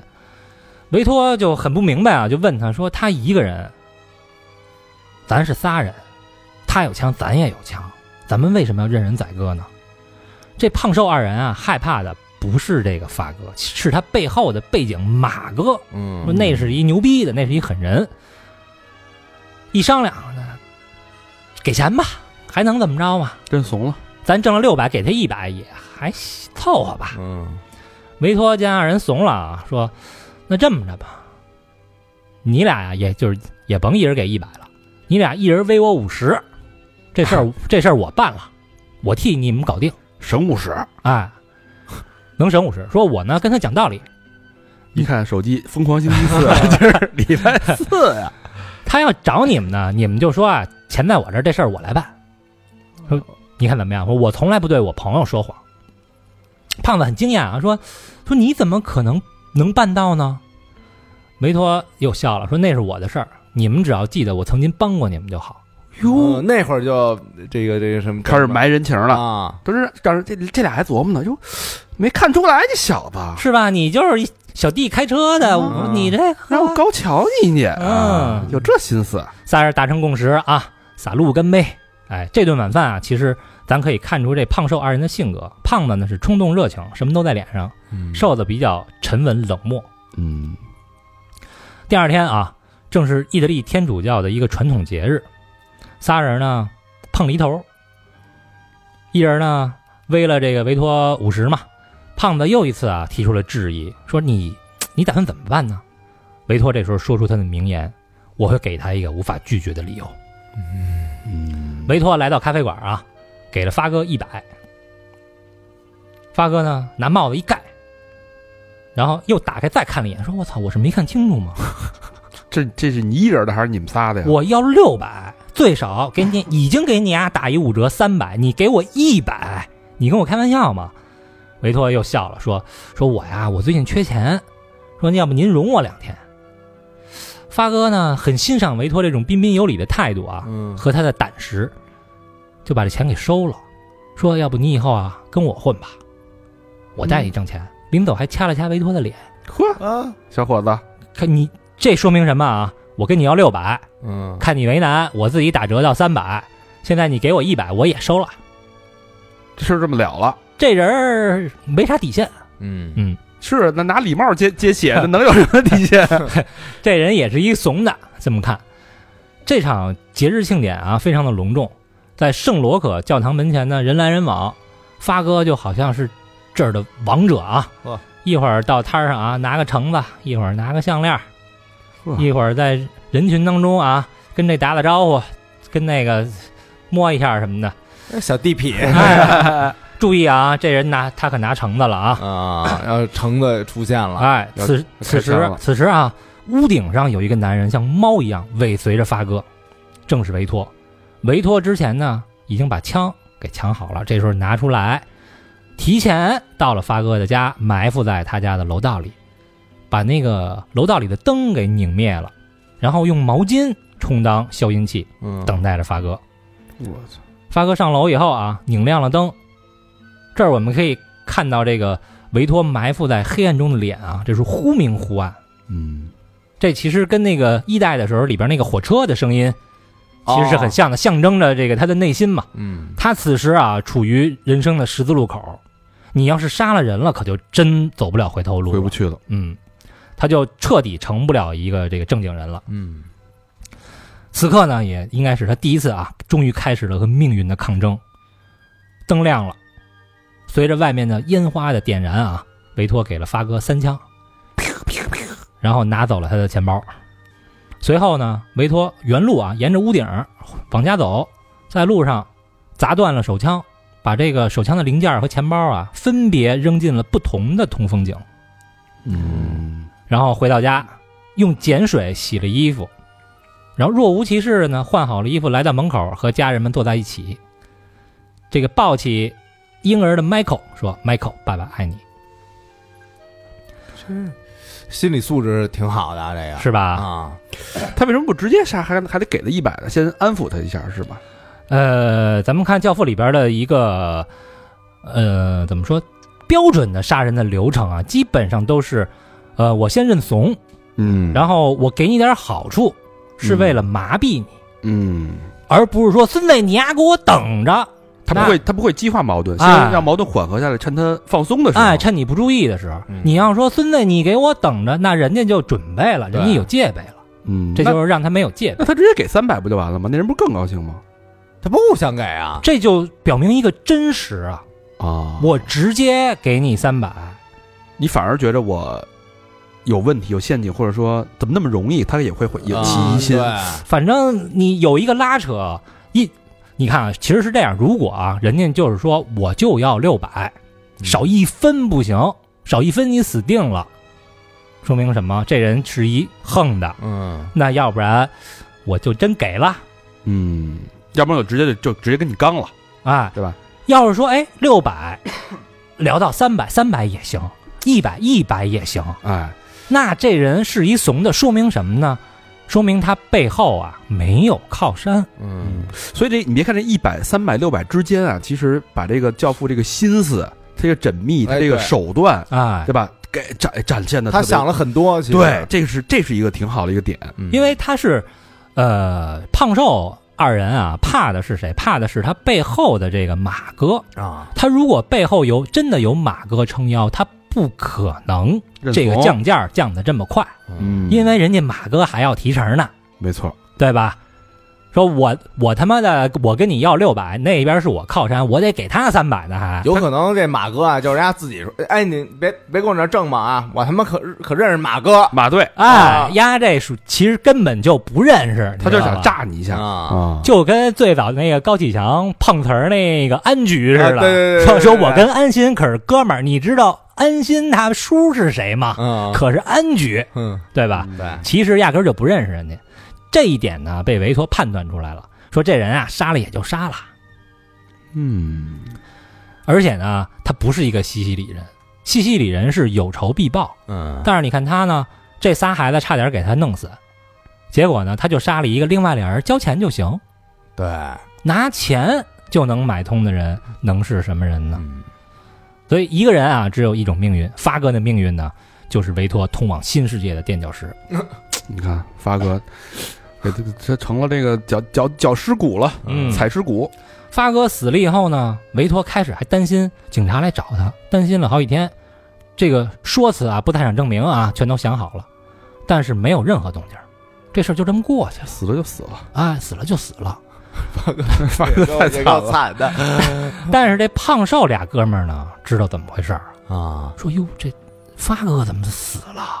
说就问维托说怎么回事儿啊？他你不是要跟他聊吗？怎么给聊死了呀？ 维托说：“我也不知道。”然后胖子问说：“那我之前给你的手枪呢？你该还我了。嗯”维托拿不出来，胖子也不傻，哎，胖子也不傻，仨人呢心照不宣，就明白了。嗯，那你丫给杀了呗，手手枪也是你给毁了呗。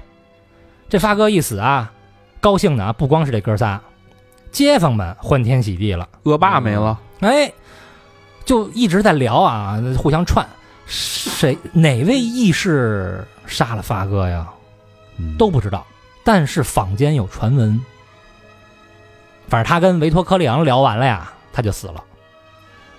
那此时的维托呢，日子也好过了啊，买得起带领带的这个衬衣了啊，嗯羊毛大衣，还蓄起了小胡子，小背头也也都留上也了，要样了也，哎，啊非常受街坊们的尊重啊。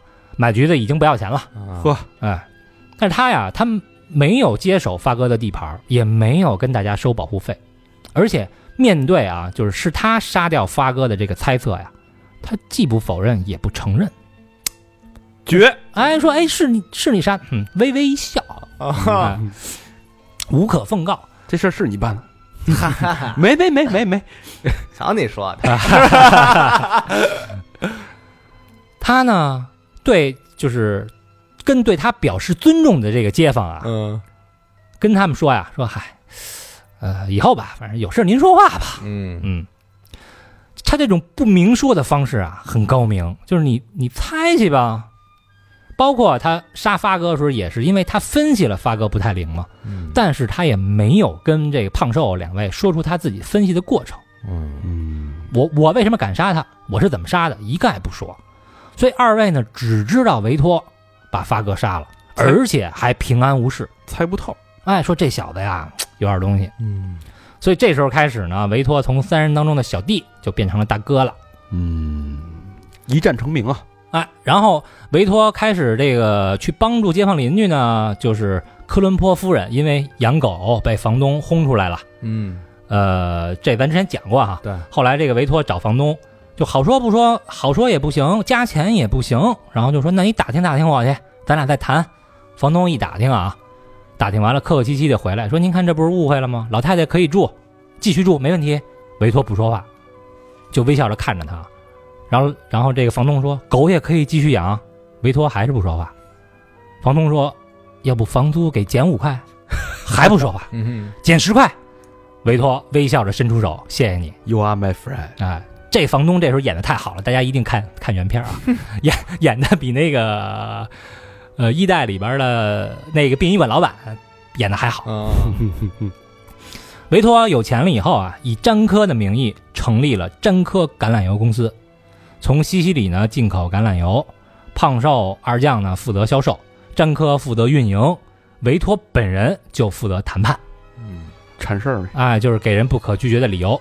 靠着这个理由啊，生意越做越大，又买了卡车，呃，反正这个之前又什么这个排挤对手啊、杀人放火的事儿没少干啊。嗯呃，维托买了卡车之后呢，胖子这时候推荐了一个犹太的小混混。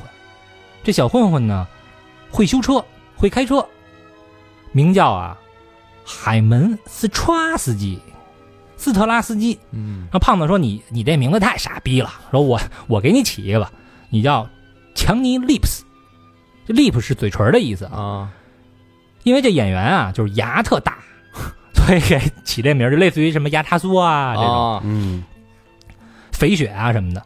然后这个维托觉得这名字就是其实是有点侮辱性的嘛，嗯然后就问这个年轻人啊，问这海门说你的偶像是谁啊？他说我的偶像叫阿诺德·罗斯坦恩，这人呢是美国的犹太黑帮教父，哦，也是走赌博这一块的，但是呢主要控制这个假球，什么啊棒球、橄榄球的 假球这一块儿。哈维托说：“那你既然崇拜的这人叫罗斯坦恩，那要不你以后啊就改名叫海门罗斯吧？啊，海梅罗斯这么来的，缺个坦，哎，嗯日后呢，维托生意越做越大，帮助这个街坊解决各种问题，受人尊敬，无论大人小孩儿都尊称他一声教父。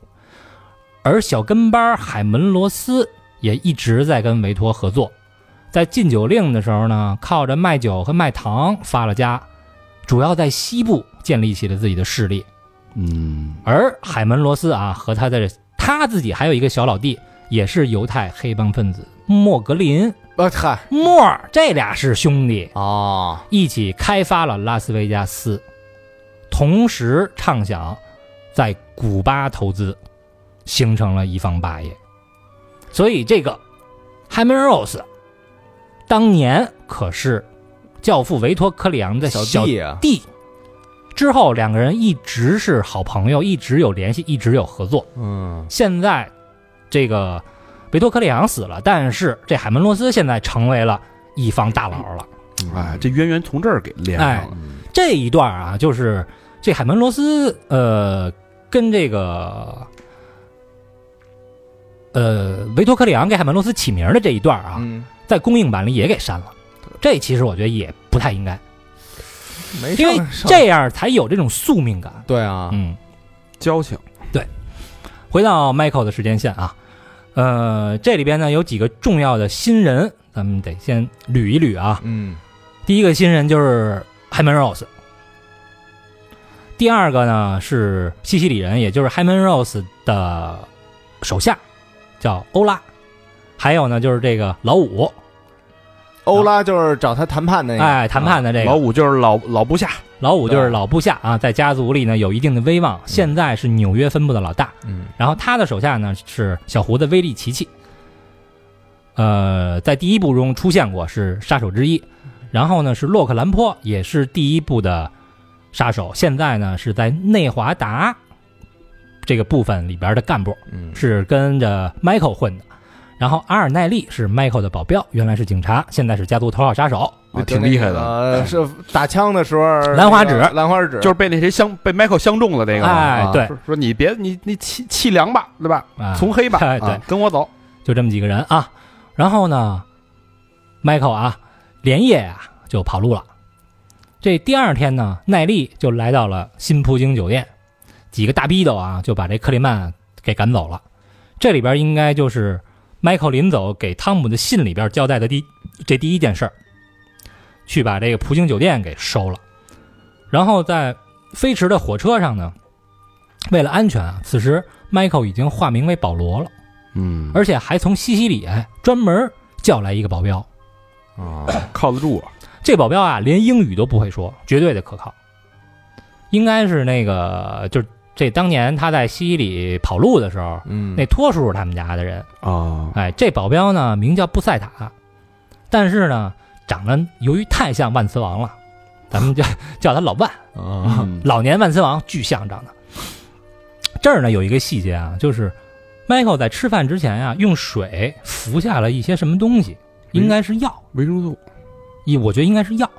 Michael 的身体呢没问题，推理应该是精神类的药物哦，抗抑郁的，啊，说明这个 Michael 虽然表面上是面无表情，但实际上压力极大，甚至精神已经出现了问题，应该有一些抑郁和这个躁郁症。失眠什么的哈，因为那个在跟议员谈的时候，就是他老在这抖，老在这晃悠，我觉得不太正常，应该是是有些这个精神类的疾病。这时候嗯， ，Michael 此次呢化名出访啊，为的就是找出真正的敌人和家族的内奸。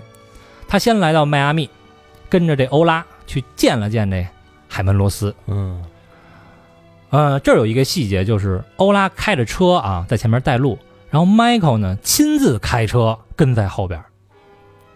为什么就没嗯不是？坐那个欧拉那车不是，啊他是 Michael 是开着车，Michael 当司机了，啊，而保镖坐在后边儿。把身份调换了一下。如果有人暗杀他，不会打司机啊。对吧？嗯，你这个对比一下那个画儿，连他儿子都知道他是坐后的哎坐后边戴帽子的那个人。啊这里边他不但坐前面，而且没戴帽子。把帽子给保 镖了，这保镖来了就是他妈挡枪的。 这个 Hyman Rose 啊，非常非常低调。他呢，只是住在迈阿密郊区的一个很一般的一个中产阶级的一个房子里，街区，哎，就是很一般的房子。嗯，呃，这个大佬啊，哎终于出场了。老东西啊，应该是比比这个维托克里昂比教父小那么几岁，现在也应该是六十多了，头发反正全白，嗯看着呢特 peace。嗯，喝着饮料看这个橄榄球呢。除了啊娶了一个比自己小二十岁的媳妇儿之外啊，基本上看不出来是个大佬。嗯来了以后说：“Michael，你坐啊。”说这比赛呀，马上就这比完了。在美国呀，最大的好处就是可以看橄榄球和棒球比赛。我哎，我听说你遇到麻烦了，说这帮人啊，有了枪就干蠢事儿。不过呢，你没事儿就好，有个好身体最重要。Michael 这时候起身关门啊，准备谈正事儿。Michael 说：“马上会有流血的事件，我跟您说一声，别溅您一身血。嗯”哎，这海门说：“话里有话啊，小子，哎，海文说：“哎呀，没有人希望开战。”然后 Michael 说：“啊，说这个老五呢跟罗家兄弟有矛盾，他来找我，让我同意可以干掉他俩，但是我知道因为是你罩着他们，所以我拒绝了。那我一拒绝呢，这老五就不高兴了，派人杀我。还好我命大，所以我们马上就要去干掉老五。但是老五死了以后，他的接替者不能是罗家兄弟。”而且最重要的是，我希望咱们的生意不会受到影响。这海门呢就轻轻描淡写啊，说选谁当一个十元店的经理根本就不重要。哎呦，就不看重那东西，接下来咱们要做的事儿才重要，是你连你爸爸做梦都不敢想的。说以后呢，我们会比美国钢铁公司更牛逼。哇，这是要干嘛呀？我现在老了，等我死后啊，这些都是你的。这俩人啊，谈的不错啊，应该是个是个大生意。这个海门呢，话里话外的意思，还把这个 Michael 当做自己的继承人了。啊，嗯，但是如果你这么看重 Michael 的话，你的继承人差点让人崩了，你就这么轻描淡写吗？嗯，你呃比如说啊，有一天这个大肠人来了，五眼青让人让人给揍了。嗯，咱咱得问问吧，你怎么回事儿？是因为什么？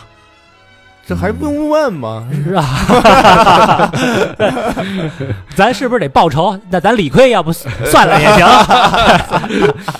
就是你，这也没多向着我 呀，没拿我当继承人啊，这也，就是你得问问吧， 呃，对对对吧？？你起码你得关心关心吧。嗯，这你这感觉都知道，或者说是感觉漠不关心，要不然就是非常了解。就是你，当你出现一件大事儿的时候，你你表现出漠不关心，就有可能你觉呃得你很平静，说明什什么？说明你知道这事儿。对，对，那有谁是能比 Michael 早知道这件事儿的呢？嗯或者说是和 Michael 一块儿知道这件事儿的呢？派派杀手那只只有说这事儿就是你计划的。啊，而且呢，开始说啊，说这个我不希望开战，后来呢又说要把老五干掉，说啊、干老五啊小角色，那你就干吧。他可能开始以为要干罗家兄弟，嗯，说嗯啊、干老五那你就干吧。所以这个呃，说明这事儿啊不简单啊。这里也可以看出啊，Michael 和这 Hammer Rose 啊，除了这新葡京酒店，还有另外一个更大的项目要合作。嗯，这很可能就是带领家族洗白的重要的一步。所以 Michael 才让老五呢说：“你忍忍，别打乱我的计划。嗯他宁可牺牲家里的重臣，也要保住这一步。说明这一步呢，一定是对 Michael 具有历史意义的。干嘛这要参选了？这是但是啊，咱换个角度啊，咱们从老五的视角来看啊，那 Michael 是不是你也太不近人情了？你是不是给我点补偿啊？对啊嗯对，你啥也不说，对吧？所以 Michael 才是《教父二》里最最纯粹的生意人。嗯哎，回到纽约这边啊，老五呢回到家就是柯家的旧宅啊。这个柯里昂家族呢，在搬家以后呢，这房子留给了胖子。胖子死后呢，就是老五在这儿住。此时呢，Michael 已已经在书房等着了，面色凝重啊。老五一进屋，他就开始吼叫，说：“就在我们家，在我的卧室，在我太太睡觉和我孩子玩耍的地方，说他妈的有人要杀我，我要你帮我报仇。”老五说：“那必须的呀，哼说谁呀、咱干呀呢？Michael 说，呃，在这之前啊，你去把你和罗家兄弟的事儿啊给和谈了吧。这老五又奇怪了，说，Michael，我没你那么聪明啊，我也不明白，这罗家兄弟是海门罗斯的人，你为什么要让我去示弱呢？Michael 说，因为就是海门罗斯派人杀的我。老五一愣啊，明白了，说没明白，说那咱干死亚那呀，把海门罗斯也干死，通通干死不就完了吗嗯？Michael 站起来啊，又开始这个动情的说啊，说这儿呢以前是我爸的书房，现在这屋子归你了，我很高兴，你是他的继承者。我在这儿呢跟他学了很多，比如要亲近你的朋友，但更要亲近你的敌人。哎，这下你就应该明白了，哎，如果呢，我在你和罗家兄弟之间，我向着他们，这样海门罗斯会觉得我们俩关系更好，可以让他放松警惕。因为我虽然知道他是这个黑手了哈，但是我还要查出家里的内奸是谁，所以我要让他们放松警惕。潜台词是这个，所以 Michael 在两边啊都在这儿演，哪边是真的，哪边是假的呢？嗯而我们就分析一下，就是麦克死了对谁更有利吧？麦克死了对谁更有利？那谁就是幕后黑手，那肯定海门罗斯有利啊，是吧？那只能是他了。嗯，所以黑手有了，那么内奸是谁呢？深夜啊，弗瑞多和他的明星老婆正在睡觉，电话响起，对方说：“我是强尼欧拉。”二哥很惊慌啊，说：“你这玩意儿找我有什么事儿？”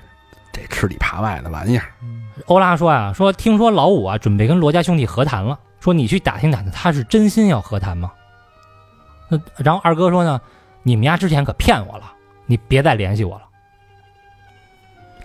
从这话语当中，显然啊是他被这个欧拉给哄骗了。嗯嗯在这个剧本里啊，剧本是这么写的：欧拉呀、找到这个二哥弗瑞斗说啊，说我们在跟这个 Michael 在谈大买卖，但是 Michael 呢太强势了，我们只能啊暂时软禁控制住他，强迫他合作。这个买卖做成了呢，你就是大功臣，未来有你一份儿。给画一饼，哎，嗯说的是想控制住 Michael，没说是要杀人的杀事死儿。他，哎，给骗了等于。呃，然后这点我就是我有一点不太明白啊，就是在这太浩湖庄园啊，这两个杀手被割喉了，这是谁割的喉？肯定不能是二哥割的喉吧？他们也没这本事啊，对吧？他也对，没这本事，他下不了这手啊。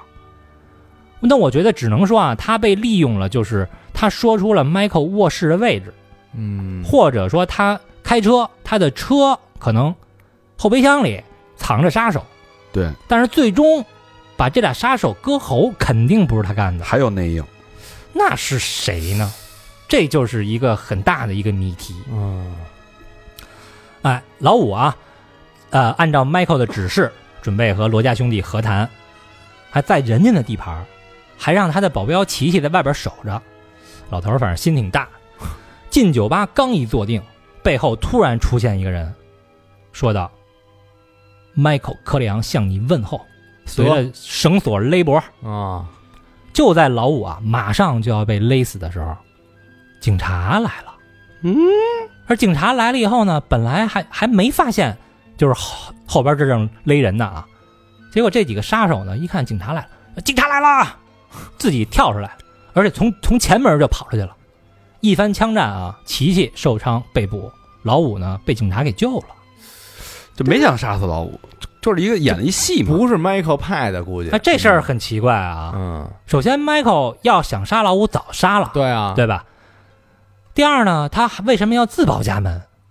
对， 迈克有可得要向你问候。黑手党没这么杀人的对呀。啊，这个你要是就拿枪还好办，其实就一秒的事儿无所谓。你拿这个有点儿稍微那什么。老五，应该也不傻，也能明白。而且警察为什么这么巧这时候上门了，嗯，对吧？那明明有后门啊，杀手为什么跳出来从前门跑？这所有的一切呢又很巧，但是教父里呢没巧合。Michael 啊找老五，让老五找罗家兄弟和谈呢是迷魂计，海文罗斯呢将计就计了。嘿，哎，枪击没杀死 Michael，那我就趁这个和谈啊，让 Michael 以呃让老五以为是 Michael 要杀他，先让他们内斗。给他俩制造一个矛盾。嗯，所以这一切呢，应该都是 Hyman Rose 的一个设计。嗯，这时候老五肯定会想啊，说 Michael，你安排我跟敌人和谈，然后杀我，这这事儿对上了呀。老教父曾经说呀，谁安排你跟敌人和 谈，谁就是叛徒啊是，啊，对吧？这老五没明白啊，哎对呀， 这老五是傻啊。这事儿对上了呀。啊这也是为日后啊老五叛变埋下了伏笔。得，这个在剧本里啊，第一版的剧本里啊，本来这个是胖子呀来担任这角色，就没有老五。老五这角色应该是胖子，啊，啊但是胖子这个演员呢，理查德，就是我看是他老婆的一个采访啊，就是这理查德觉得呀，胖子不可能背叛，啊，嗯，你所以你这角色你就不能这么写，你得改剧本儿嗯也没毛病。啊，你我来给你写。这导演呢肯定就没同意嘛，于是就把胖子写死了，然后 然后又给安排了一个这个老五，老五确实跟胖子就是很像啊，各个点都很像。嗯，但是我觉得要是全背叛，也确实有点没新意啊。你一共就俩哥们儿，结果全全都背嗯叛那就胡写了对，那就就没意思。第一集《教父一》最后都到到那个程度了，谁都没背叛，这太希是吧望背叛了，我宁可我宁可跟你那个决裂，我也不背叛你。嗯，到这集我这么容易就背叛了，嗯这么一挑唆就背叛了。一个转场啊，嗯，呃，汤姆这边啊也没闲着， 他呢确实给了这个参议员啊这 Gary 一个不可拒绝的理由，干嘛去了他？哎，来到一间剧院，妓院，弗瑞德呢也在。汤姆打开房门啊，一看这 Gary 啊没穿衣服，神色崩溃。汤姆说：“要不我帮帮你？”啊这 Gary 一看汤姆啊，说：“哎呦，你可听我说吧，我啥也没干呀。”哦，又是那套呗。嗯，我啥也没干呀。汤姆说啊，你你很幸运啊，这地儿啊归我弟弟弗瑞多管，要不然啊你可就完蛋了。这盖瑞说，我醒来的时候就这样了，我们以前也经常玩这种游戏啊，我不知道怎么回事儿啊。说着说着就崩溃了。这时候镜头一摇，一看这床上啊有一女的被绑住了手，浑身是血，已经死了。嗯，汤姆呢就很冷静的说啊，说给你办公室打电话吧，说呀、说你今天呢就住克里昂家了，明天再去上班。这个姑娘啊，没有家人，也没人知道她在这儿工作，她从来没有存在过，存在的只有我们的友谊。嗯哎呦，，无法拒绝了。所以这就是一计嘛。这北野武曾经也致敬过这一段啊，哦，对对对，对是吧对对，对没死，其实呃，这里边应该是死了，嗯北野武那北野武那好像是没死，演出戏，那个是很快就把那个政客给弄走了，啊，对对对，是吧？嗯，弄的是那个非洲的那个政客是吧？对是吧？啊，嗯，很快就把他也弄是走赌了。场，反正对对对对，啊在大使馆里边开了一赌场，对他不听话啊，给他使了这么一招。对，嗯，但这个时间比较长，嗯就是而且是这个议员先醒，嗯，所以如果要是没死的话，万一一喘气儿，这不就暴露了吗？嗯，呃，我觉得呀、这应该啊是这样啊，这地儿怎么那么巧就归弗瑞德管呢？应该是之前调查议员的时候，发现他老来这儿玩儿，嗯，然后克里昂家族把这妓院给买了，对，哦，再等机员来，呃，再等议员来，然后给他和这个和妓女下药。嗯，耐力杀死了这个妓女，然后等议员醒来之后，一切就是现在的样子。对付这个议员，其实这种招儿太简单了，对对他们来说，嗯对呃，这应该呢是 Michael 临走啊给汤姆信封里的第二件事儿。还是汤姆忠诚，哎，然后这镜头呢转至太浩湖的柯家庄园啊，凯这时候啊开车想带孩子出门逛街，被保镖拦住了。保镖说这是汤姆的命令。凯对此非常不满啊，觉得怎么着我还变成囚徒了吗？但这个呢，应该就是迈克交给汤姆的第三件事儿，控制住凯和孩子们。有危险呀，保证安全啊！啊，嗯，凯呢，在这个在庄园里坐牢啊，Michael 呢却来到了风光秀丽的古巴首都哈瓦那。嗯，这这个哈瓦那是怎么回事儿啊？呃，十九世纪的后期啊，就美国那会儿开始这霸权主义了嘛。嗯呃，当时古巴呢是西班牙的殖民地，后来是美国帮助古巴独立战争获得了胜利，美国以援助古巴为名武装干扰古巴的内政，嗯，控制了古巴的糖业呀、烟草呀、造船啊等等的这个经济命脉。嗯呃，然后一九五二年呢，巴蒂斯塔这个人在美国的支持下上台，成为了美国总统。从此，美国就沦为了呃，古巴就沦为了美国的走狗。然后，一九五五年的时候，伟大的卡斯特罗和切格瓦拉在墨西哥相识了。一九五七年起义，直到一九五九年一月取得了革命的胜利。推翻了，哎，而此时呢，正是一九五八年的年底。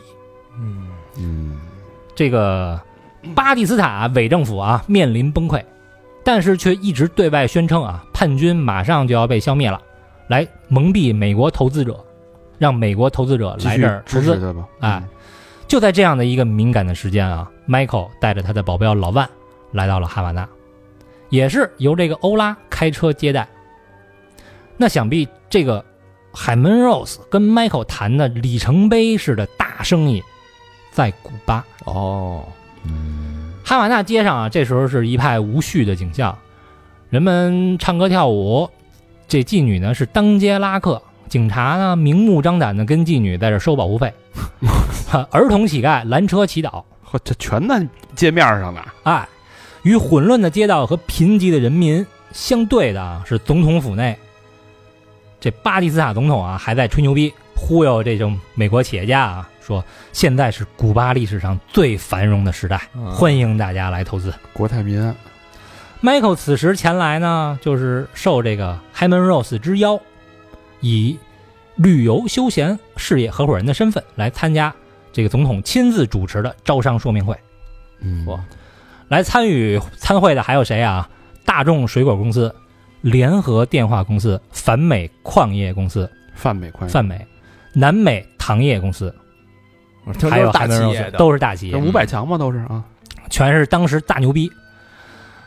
哎，这时候呢，咱得说一下 Hyman Rose 的人物原型啊。嗯简单的说一下，叫梅尔兰斯基，有非常非常多的美国的黑帮电影电视剧都是以他为原型，嗯比如《美国往事哦，我说那段那么熟，在在那个房顶上跑步，然后枪杀的那段，跟美国往事有一段重叠了，感觉。》。呃，《美国往事》那个是偷看那个跳芭蕾哈。嗯，呃，在《教父二》里边啊，除了死法啊，他的背景和真实经历啊，基本上都与这个本人呃与与本人是差不多的啊。嗯他也是九岁移民来到美国之后，一混社会啊，认识了一些也不想向命运屈服的人。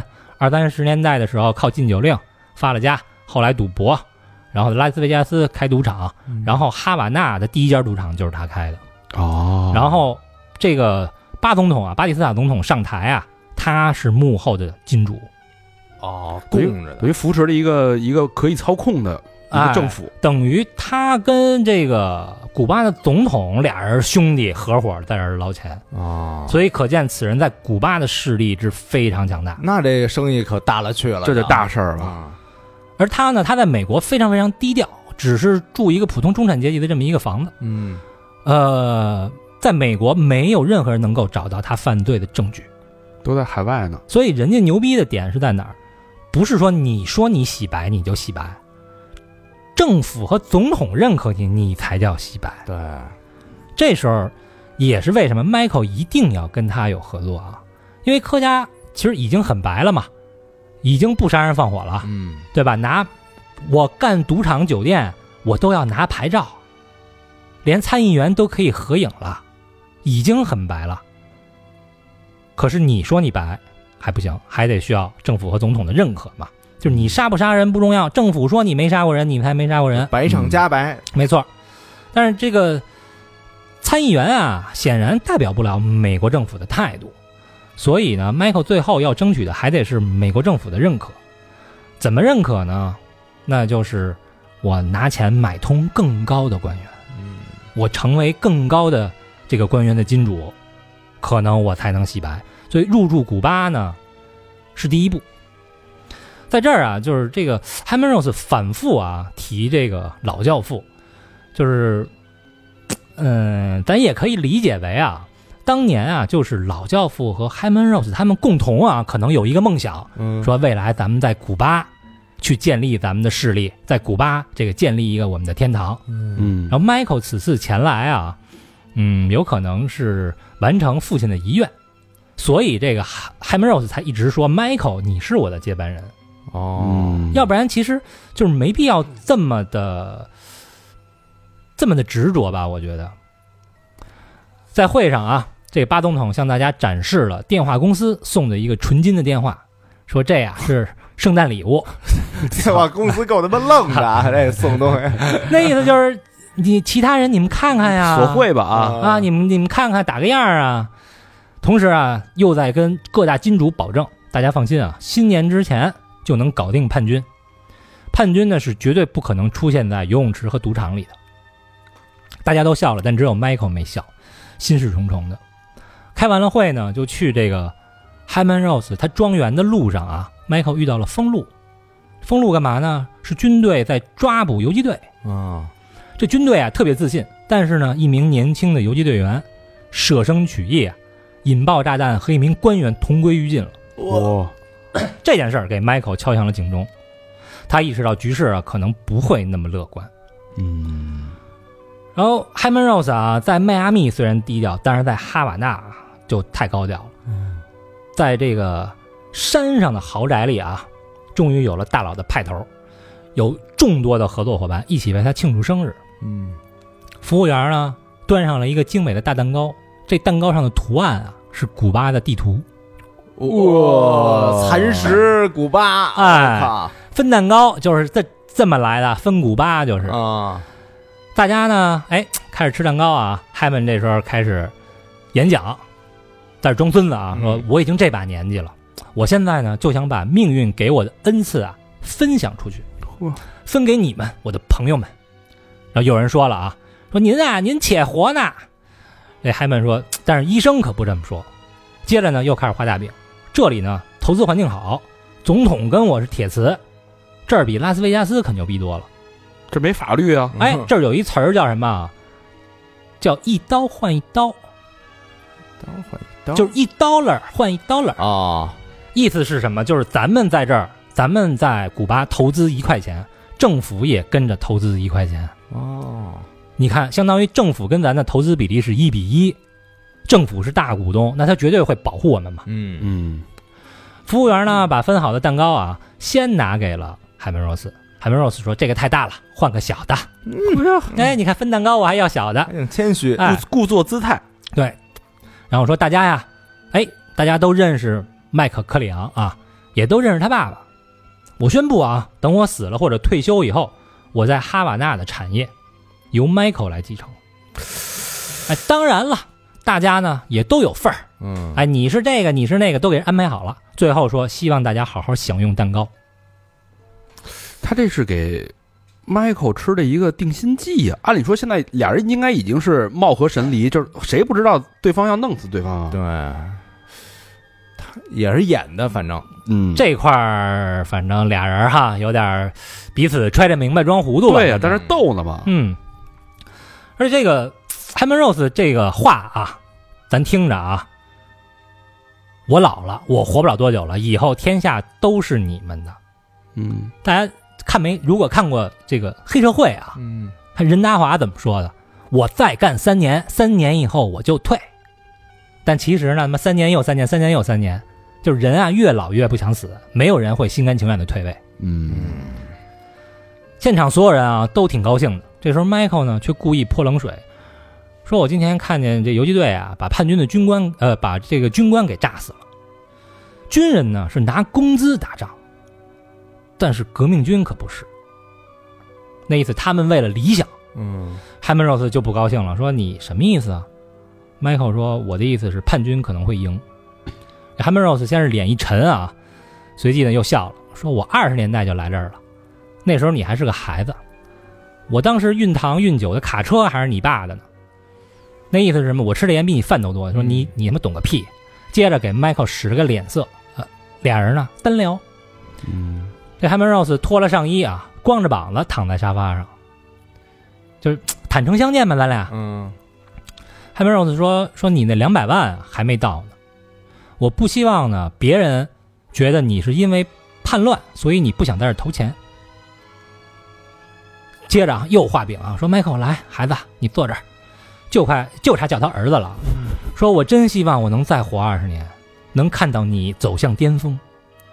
说在这儿啊，咱们挣钱容易，一百五十公里对于一个想成为美国总统的人，只是一一小步。” Michael，我们比美国钢铁公司还牛逼。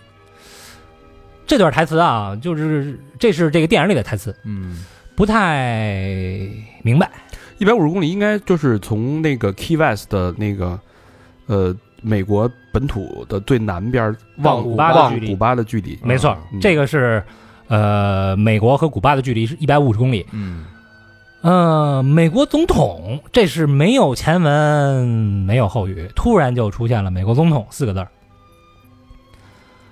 就说他得到了古巴总统的支持，没准儿不是你他，他可能是影射一些政治吧，就是你可能嗯美国总统在政治上都解决不了古巴的问题，但是你靠金钱解决了古巴的古问巴题，。嗯，但但那那时候还就还没有导弹危机呢，美国是拿古巴当后花园的呀。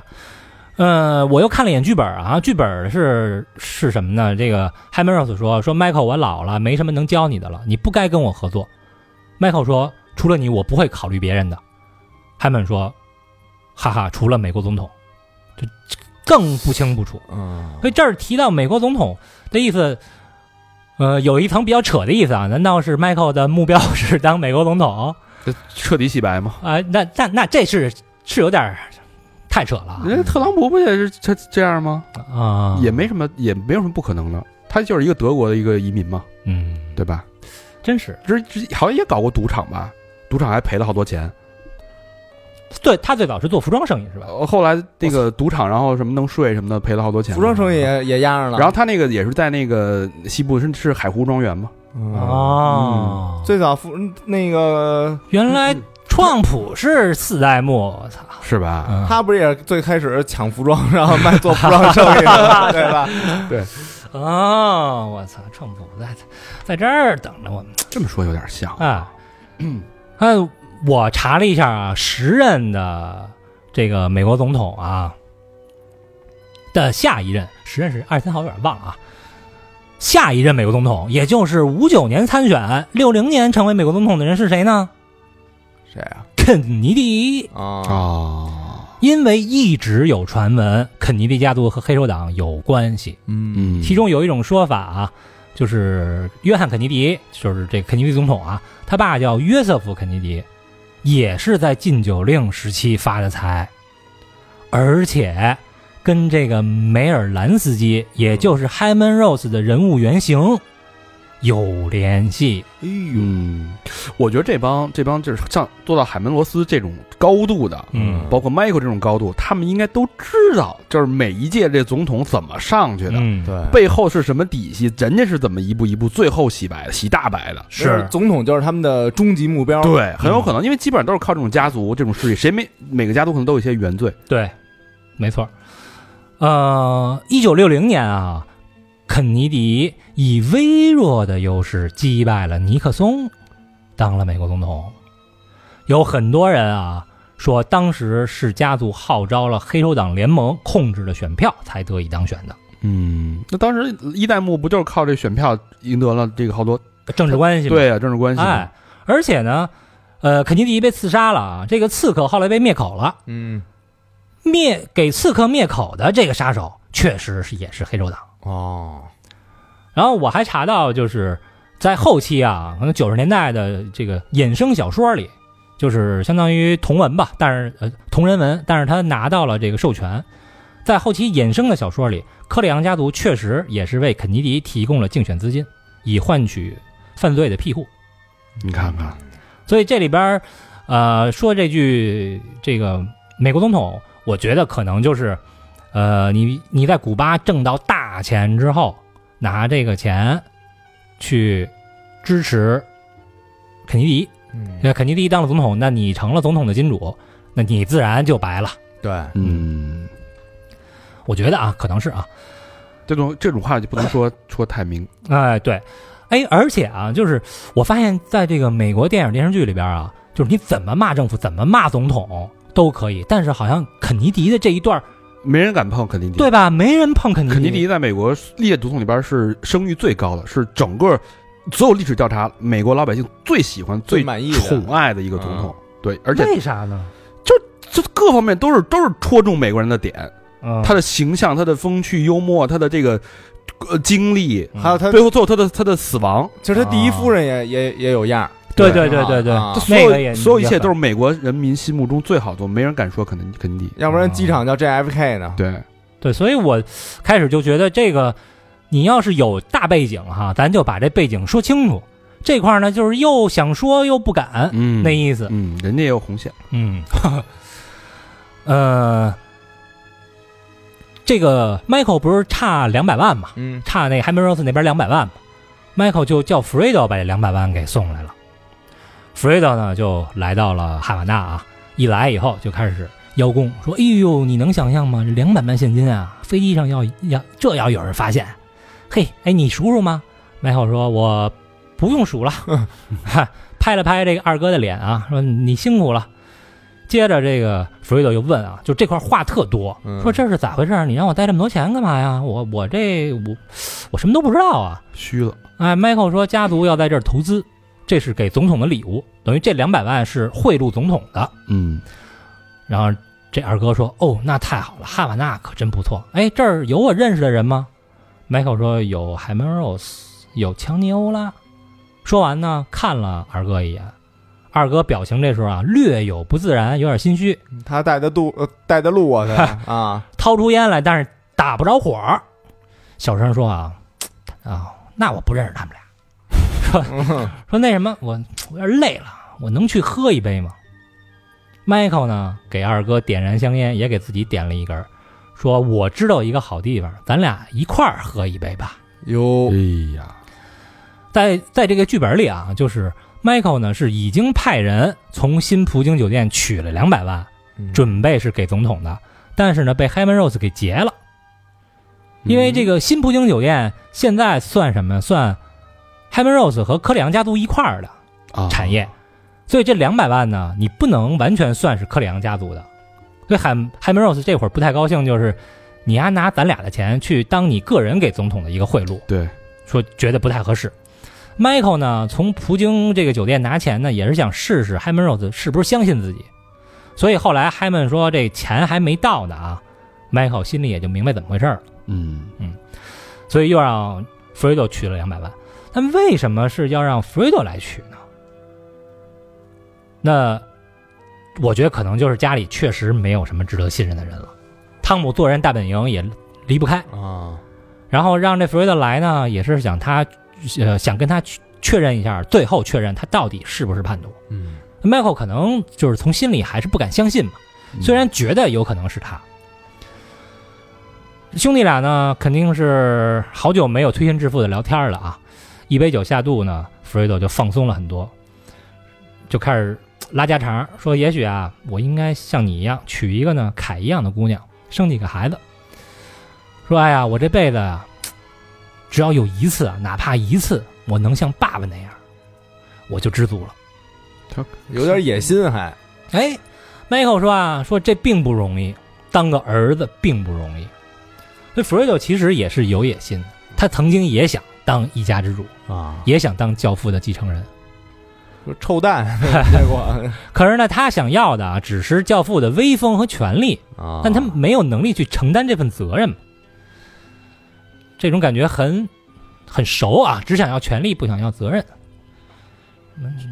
这点谁呢？ 你 没有啊，哎，田园的什么啊？Michael 回答啊，那意思是啊，说就是你想当个好儿子不容易，当教父是很难的。嗯然后这弗瑞德又说说妈妈呀，老是开玩笑说我不是亲生的，是吉普赛人放到家门口的，有时候我连自己都信了。Michael 呢，这时候握住二哥的手啊，说你不是吉普赛人，你是我哥哥。弗瑞德这时候有点感动了，就说：“我以前还生过你的气。”刚要再说点什么，话到嘴边又咽了回去，把这 Michael 握着的手就给抽出来了，然后有点生气的说啊，说为什么我们以前没这么聊天儿啊？这他好像是在生 Michael 的气，也好像在生自己的气啊。对，他潜台词就是，如果我们以前就是哎我也不不啊会吃你盘。牌啊呀。能像这个一般的兄弟一样啊，我们啊何至于走到这步田地呢？但事已至此呢，也没有回头路了。哎，弗瑞德呢，就只好这个转移话题啊，嗯又要了一杯酒。Michael 呢也转移话题了，说明天呀、这个 Gary 参议员啊带几个美国政客来哈瓦那，你呢带他们好好耍耍。哎，弗瑞德有点无奈，笑了笑，说：“我最擅长干这个了， 是吧？”Michael 呢死死的盯住弗瑞德啊，就像他之前给汤姆托孤的时候那个眼神一样啊，说：“我能告诉你一件事儿吗？我能信任你吗？”明天晚上呢，我们会受邀去总统府参加新年的晚会。在晚会结束之后呢，他们会用军车送我回酒店，但是在我回酒店之前，我就会被刺杀。嗯，弗瑞德一听，憋了半天，憋了一个字儿：谁？ 哎， 迈迈克回答：Hyman Rose，说在家里就是他派人杀的我。这老丫挺的呢，老说我是他的接班人，但是他想长命百岁。在这剧本里啊，Michael 还问过那个保镖老万啊，说：“哎，你觉得这老丫呢还能活多长时间？”这老万说：“我觉得丫比我活得久。” 嗯其实没什么事儿，天天就在那儿念叨说我活不久。嗯，弗瑞德问说：“我能帮什么忙吗？”Michael 说：“你就当什么都不知道，我已经有对策了。”弗瑞德问：“是什么对策呢？”Michael 说：“Hyman Rose 活不过新年。”在这儿啊，应该就是 Michael 最后一次啊测试这个弗瑞德。放风去了。哎，就是他俩，你看他俩假装什么都没发生过，嗯但是 Michael 呢，把刺杀 Hyman Rose 的计划告诉了 Fredo。那我把这计划告诉你了，如果计划失败了呢？那就是你那呃通风报信儿的呗有没有可能就是你告的密呢？所以现在啊，这幕后黑手 Hyman Rose、叛徒 Fredo 都已经浮出水面了啊。嗯，那马上第二天就是危机四伏的新年晚会了。新年前夜，哎，这个老逼灯 Hyman Rose 在新年晚会之前到底死没死？弗瑞德的下场又如何？在纽约的老五，派号湖畔的汤姆和凯，接下来又会命运怎样呢？哎，哎嗯且科学 家能洗白吗？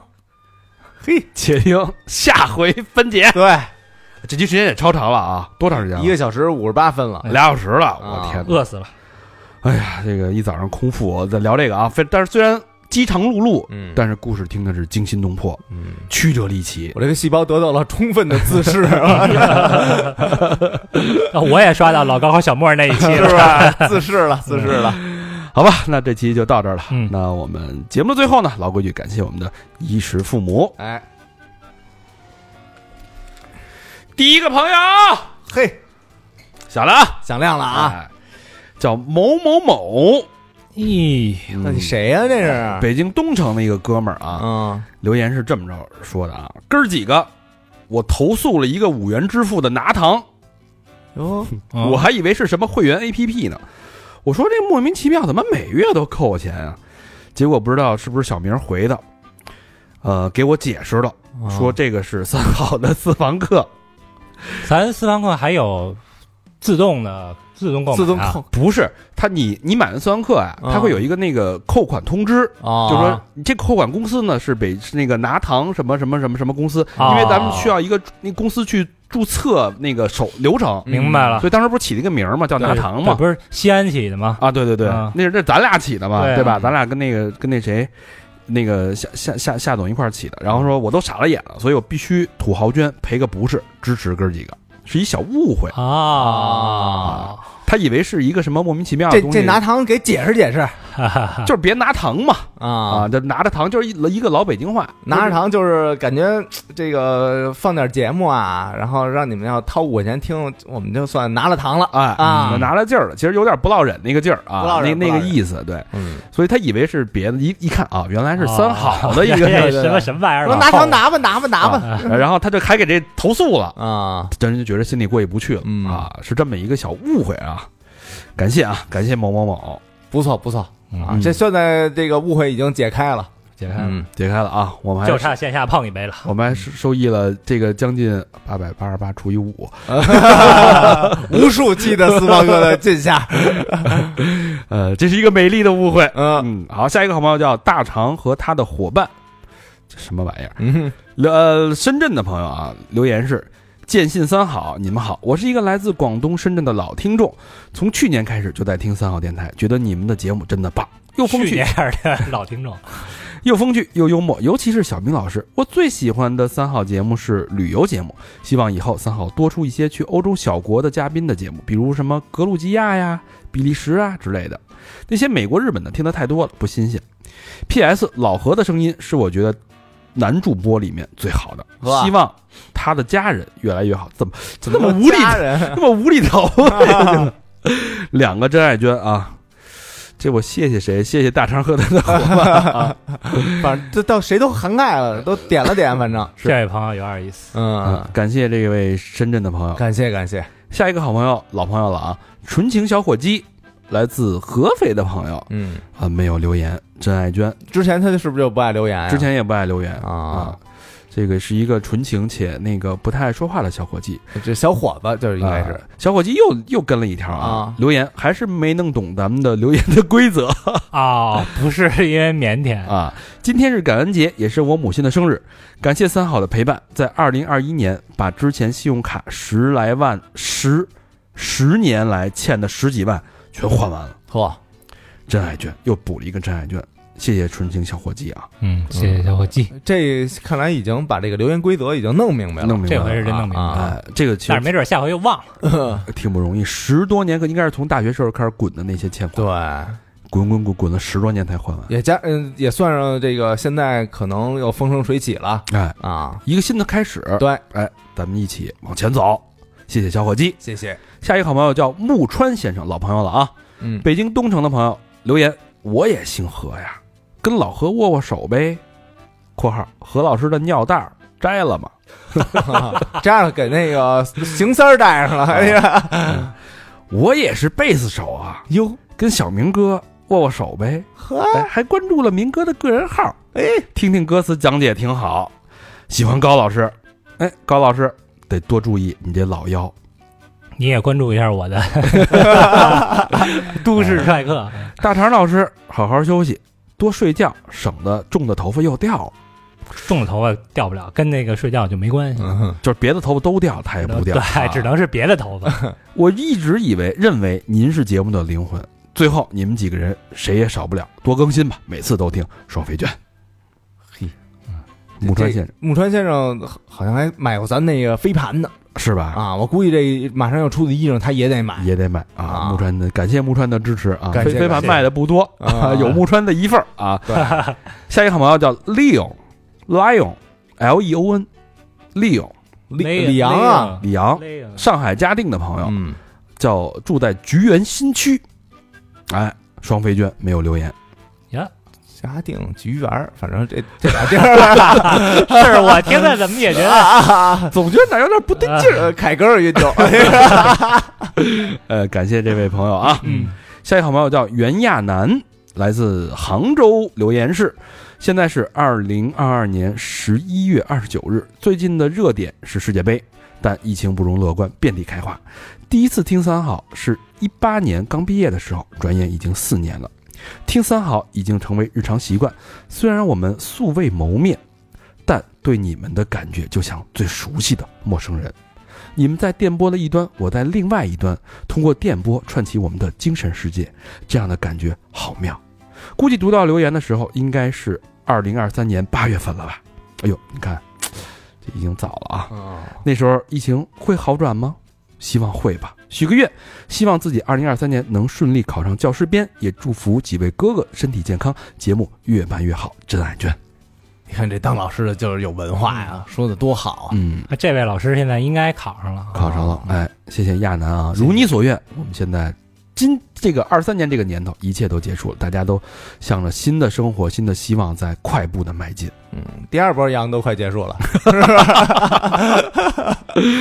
好，下一个好朋友叫靳云，来自西安的朋友留言：坐在办公室，只能靠哥儿几个的声音带着我去领略，最领略这精彩的世界。两个双飞娟，靳云靳嗯云，哎，来自真的是西安的靳云，这地儿有点，反正这地儿那个我们都到去过啊，都是今年去的，这俩地儿这俩地儿都是今年去你的们去的浙江的缙云，对浙江的靳云啊啊，也去了这个嗯也叫陕西的仙，西也安叫仙都仙都啊，嗯吃那仙都烧饼不错。嗯仙都和老城，咱们今天都已经跨过了啊是，嗯，下一个好朋友叫 Jeff 王，也是老朋友了哎啊，来自杭州的朋友留言，又听到自己的留言啦，真高兴，反手就是再捐一个。对了，今天听某电台被安利了三个小红书账号，分别叫诗书煮酒、明帝和都市踹 客，我已经都关注了，推荐大家也去看看，哈哈哈下次留言再见，真爱捐。这王是在小红书卖咖啡那个对是吧？啊，对，咖咖啡博主，看为大号呢啊，还，就是 Jeff 王，我对记得是啊，大家也可以随随手关注一波 Jeff 王的账号。嗯，最后一个朋友是国王抱大腿，来自哈尔滨的朋友，黑龙江的啊，留言今天是十二月三号，奇闻热点会总会听到，呃，总奇闻热呃热点夜总会听了一半儿，打了两针疫苗，被封控在家啊。之前总觉得生活会越来越好，但是这个月经历了太多，看了太多，信心没了。不知道一年后会怎样？我们会解封吗？隔离爱好者还多吗？生活有变得好一点吗？希望哥哥们告诉我吧。双飞娟，啊，这这不用告诉你了， 我不用我们告诉啊了，已经，嗯，我可以对吧告诉你啊，一切现实已经告诉你 了。一切都已经变好了。嗯， OK，欢迎大家继续跟我们互动，去我们的微信公众平台搜索“三好 radio”，三好就是三好的汉语拼音，radio 就是 R A D I O，或者去我们的这个新浪微博搜索“三好坏男孩儿”，我们还有这个短视频平台搜索“三好电台嗯嗯，好吧，那这期节目就到这儿”。了，超长啊，谢谢大家的收听，嗯，拜拜。拜拜。 In my defense, all my intentions were good. I never knows a place somewhere for the missing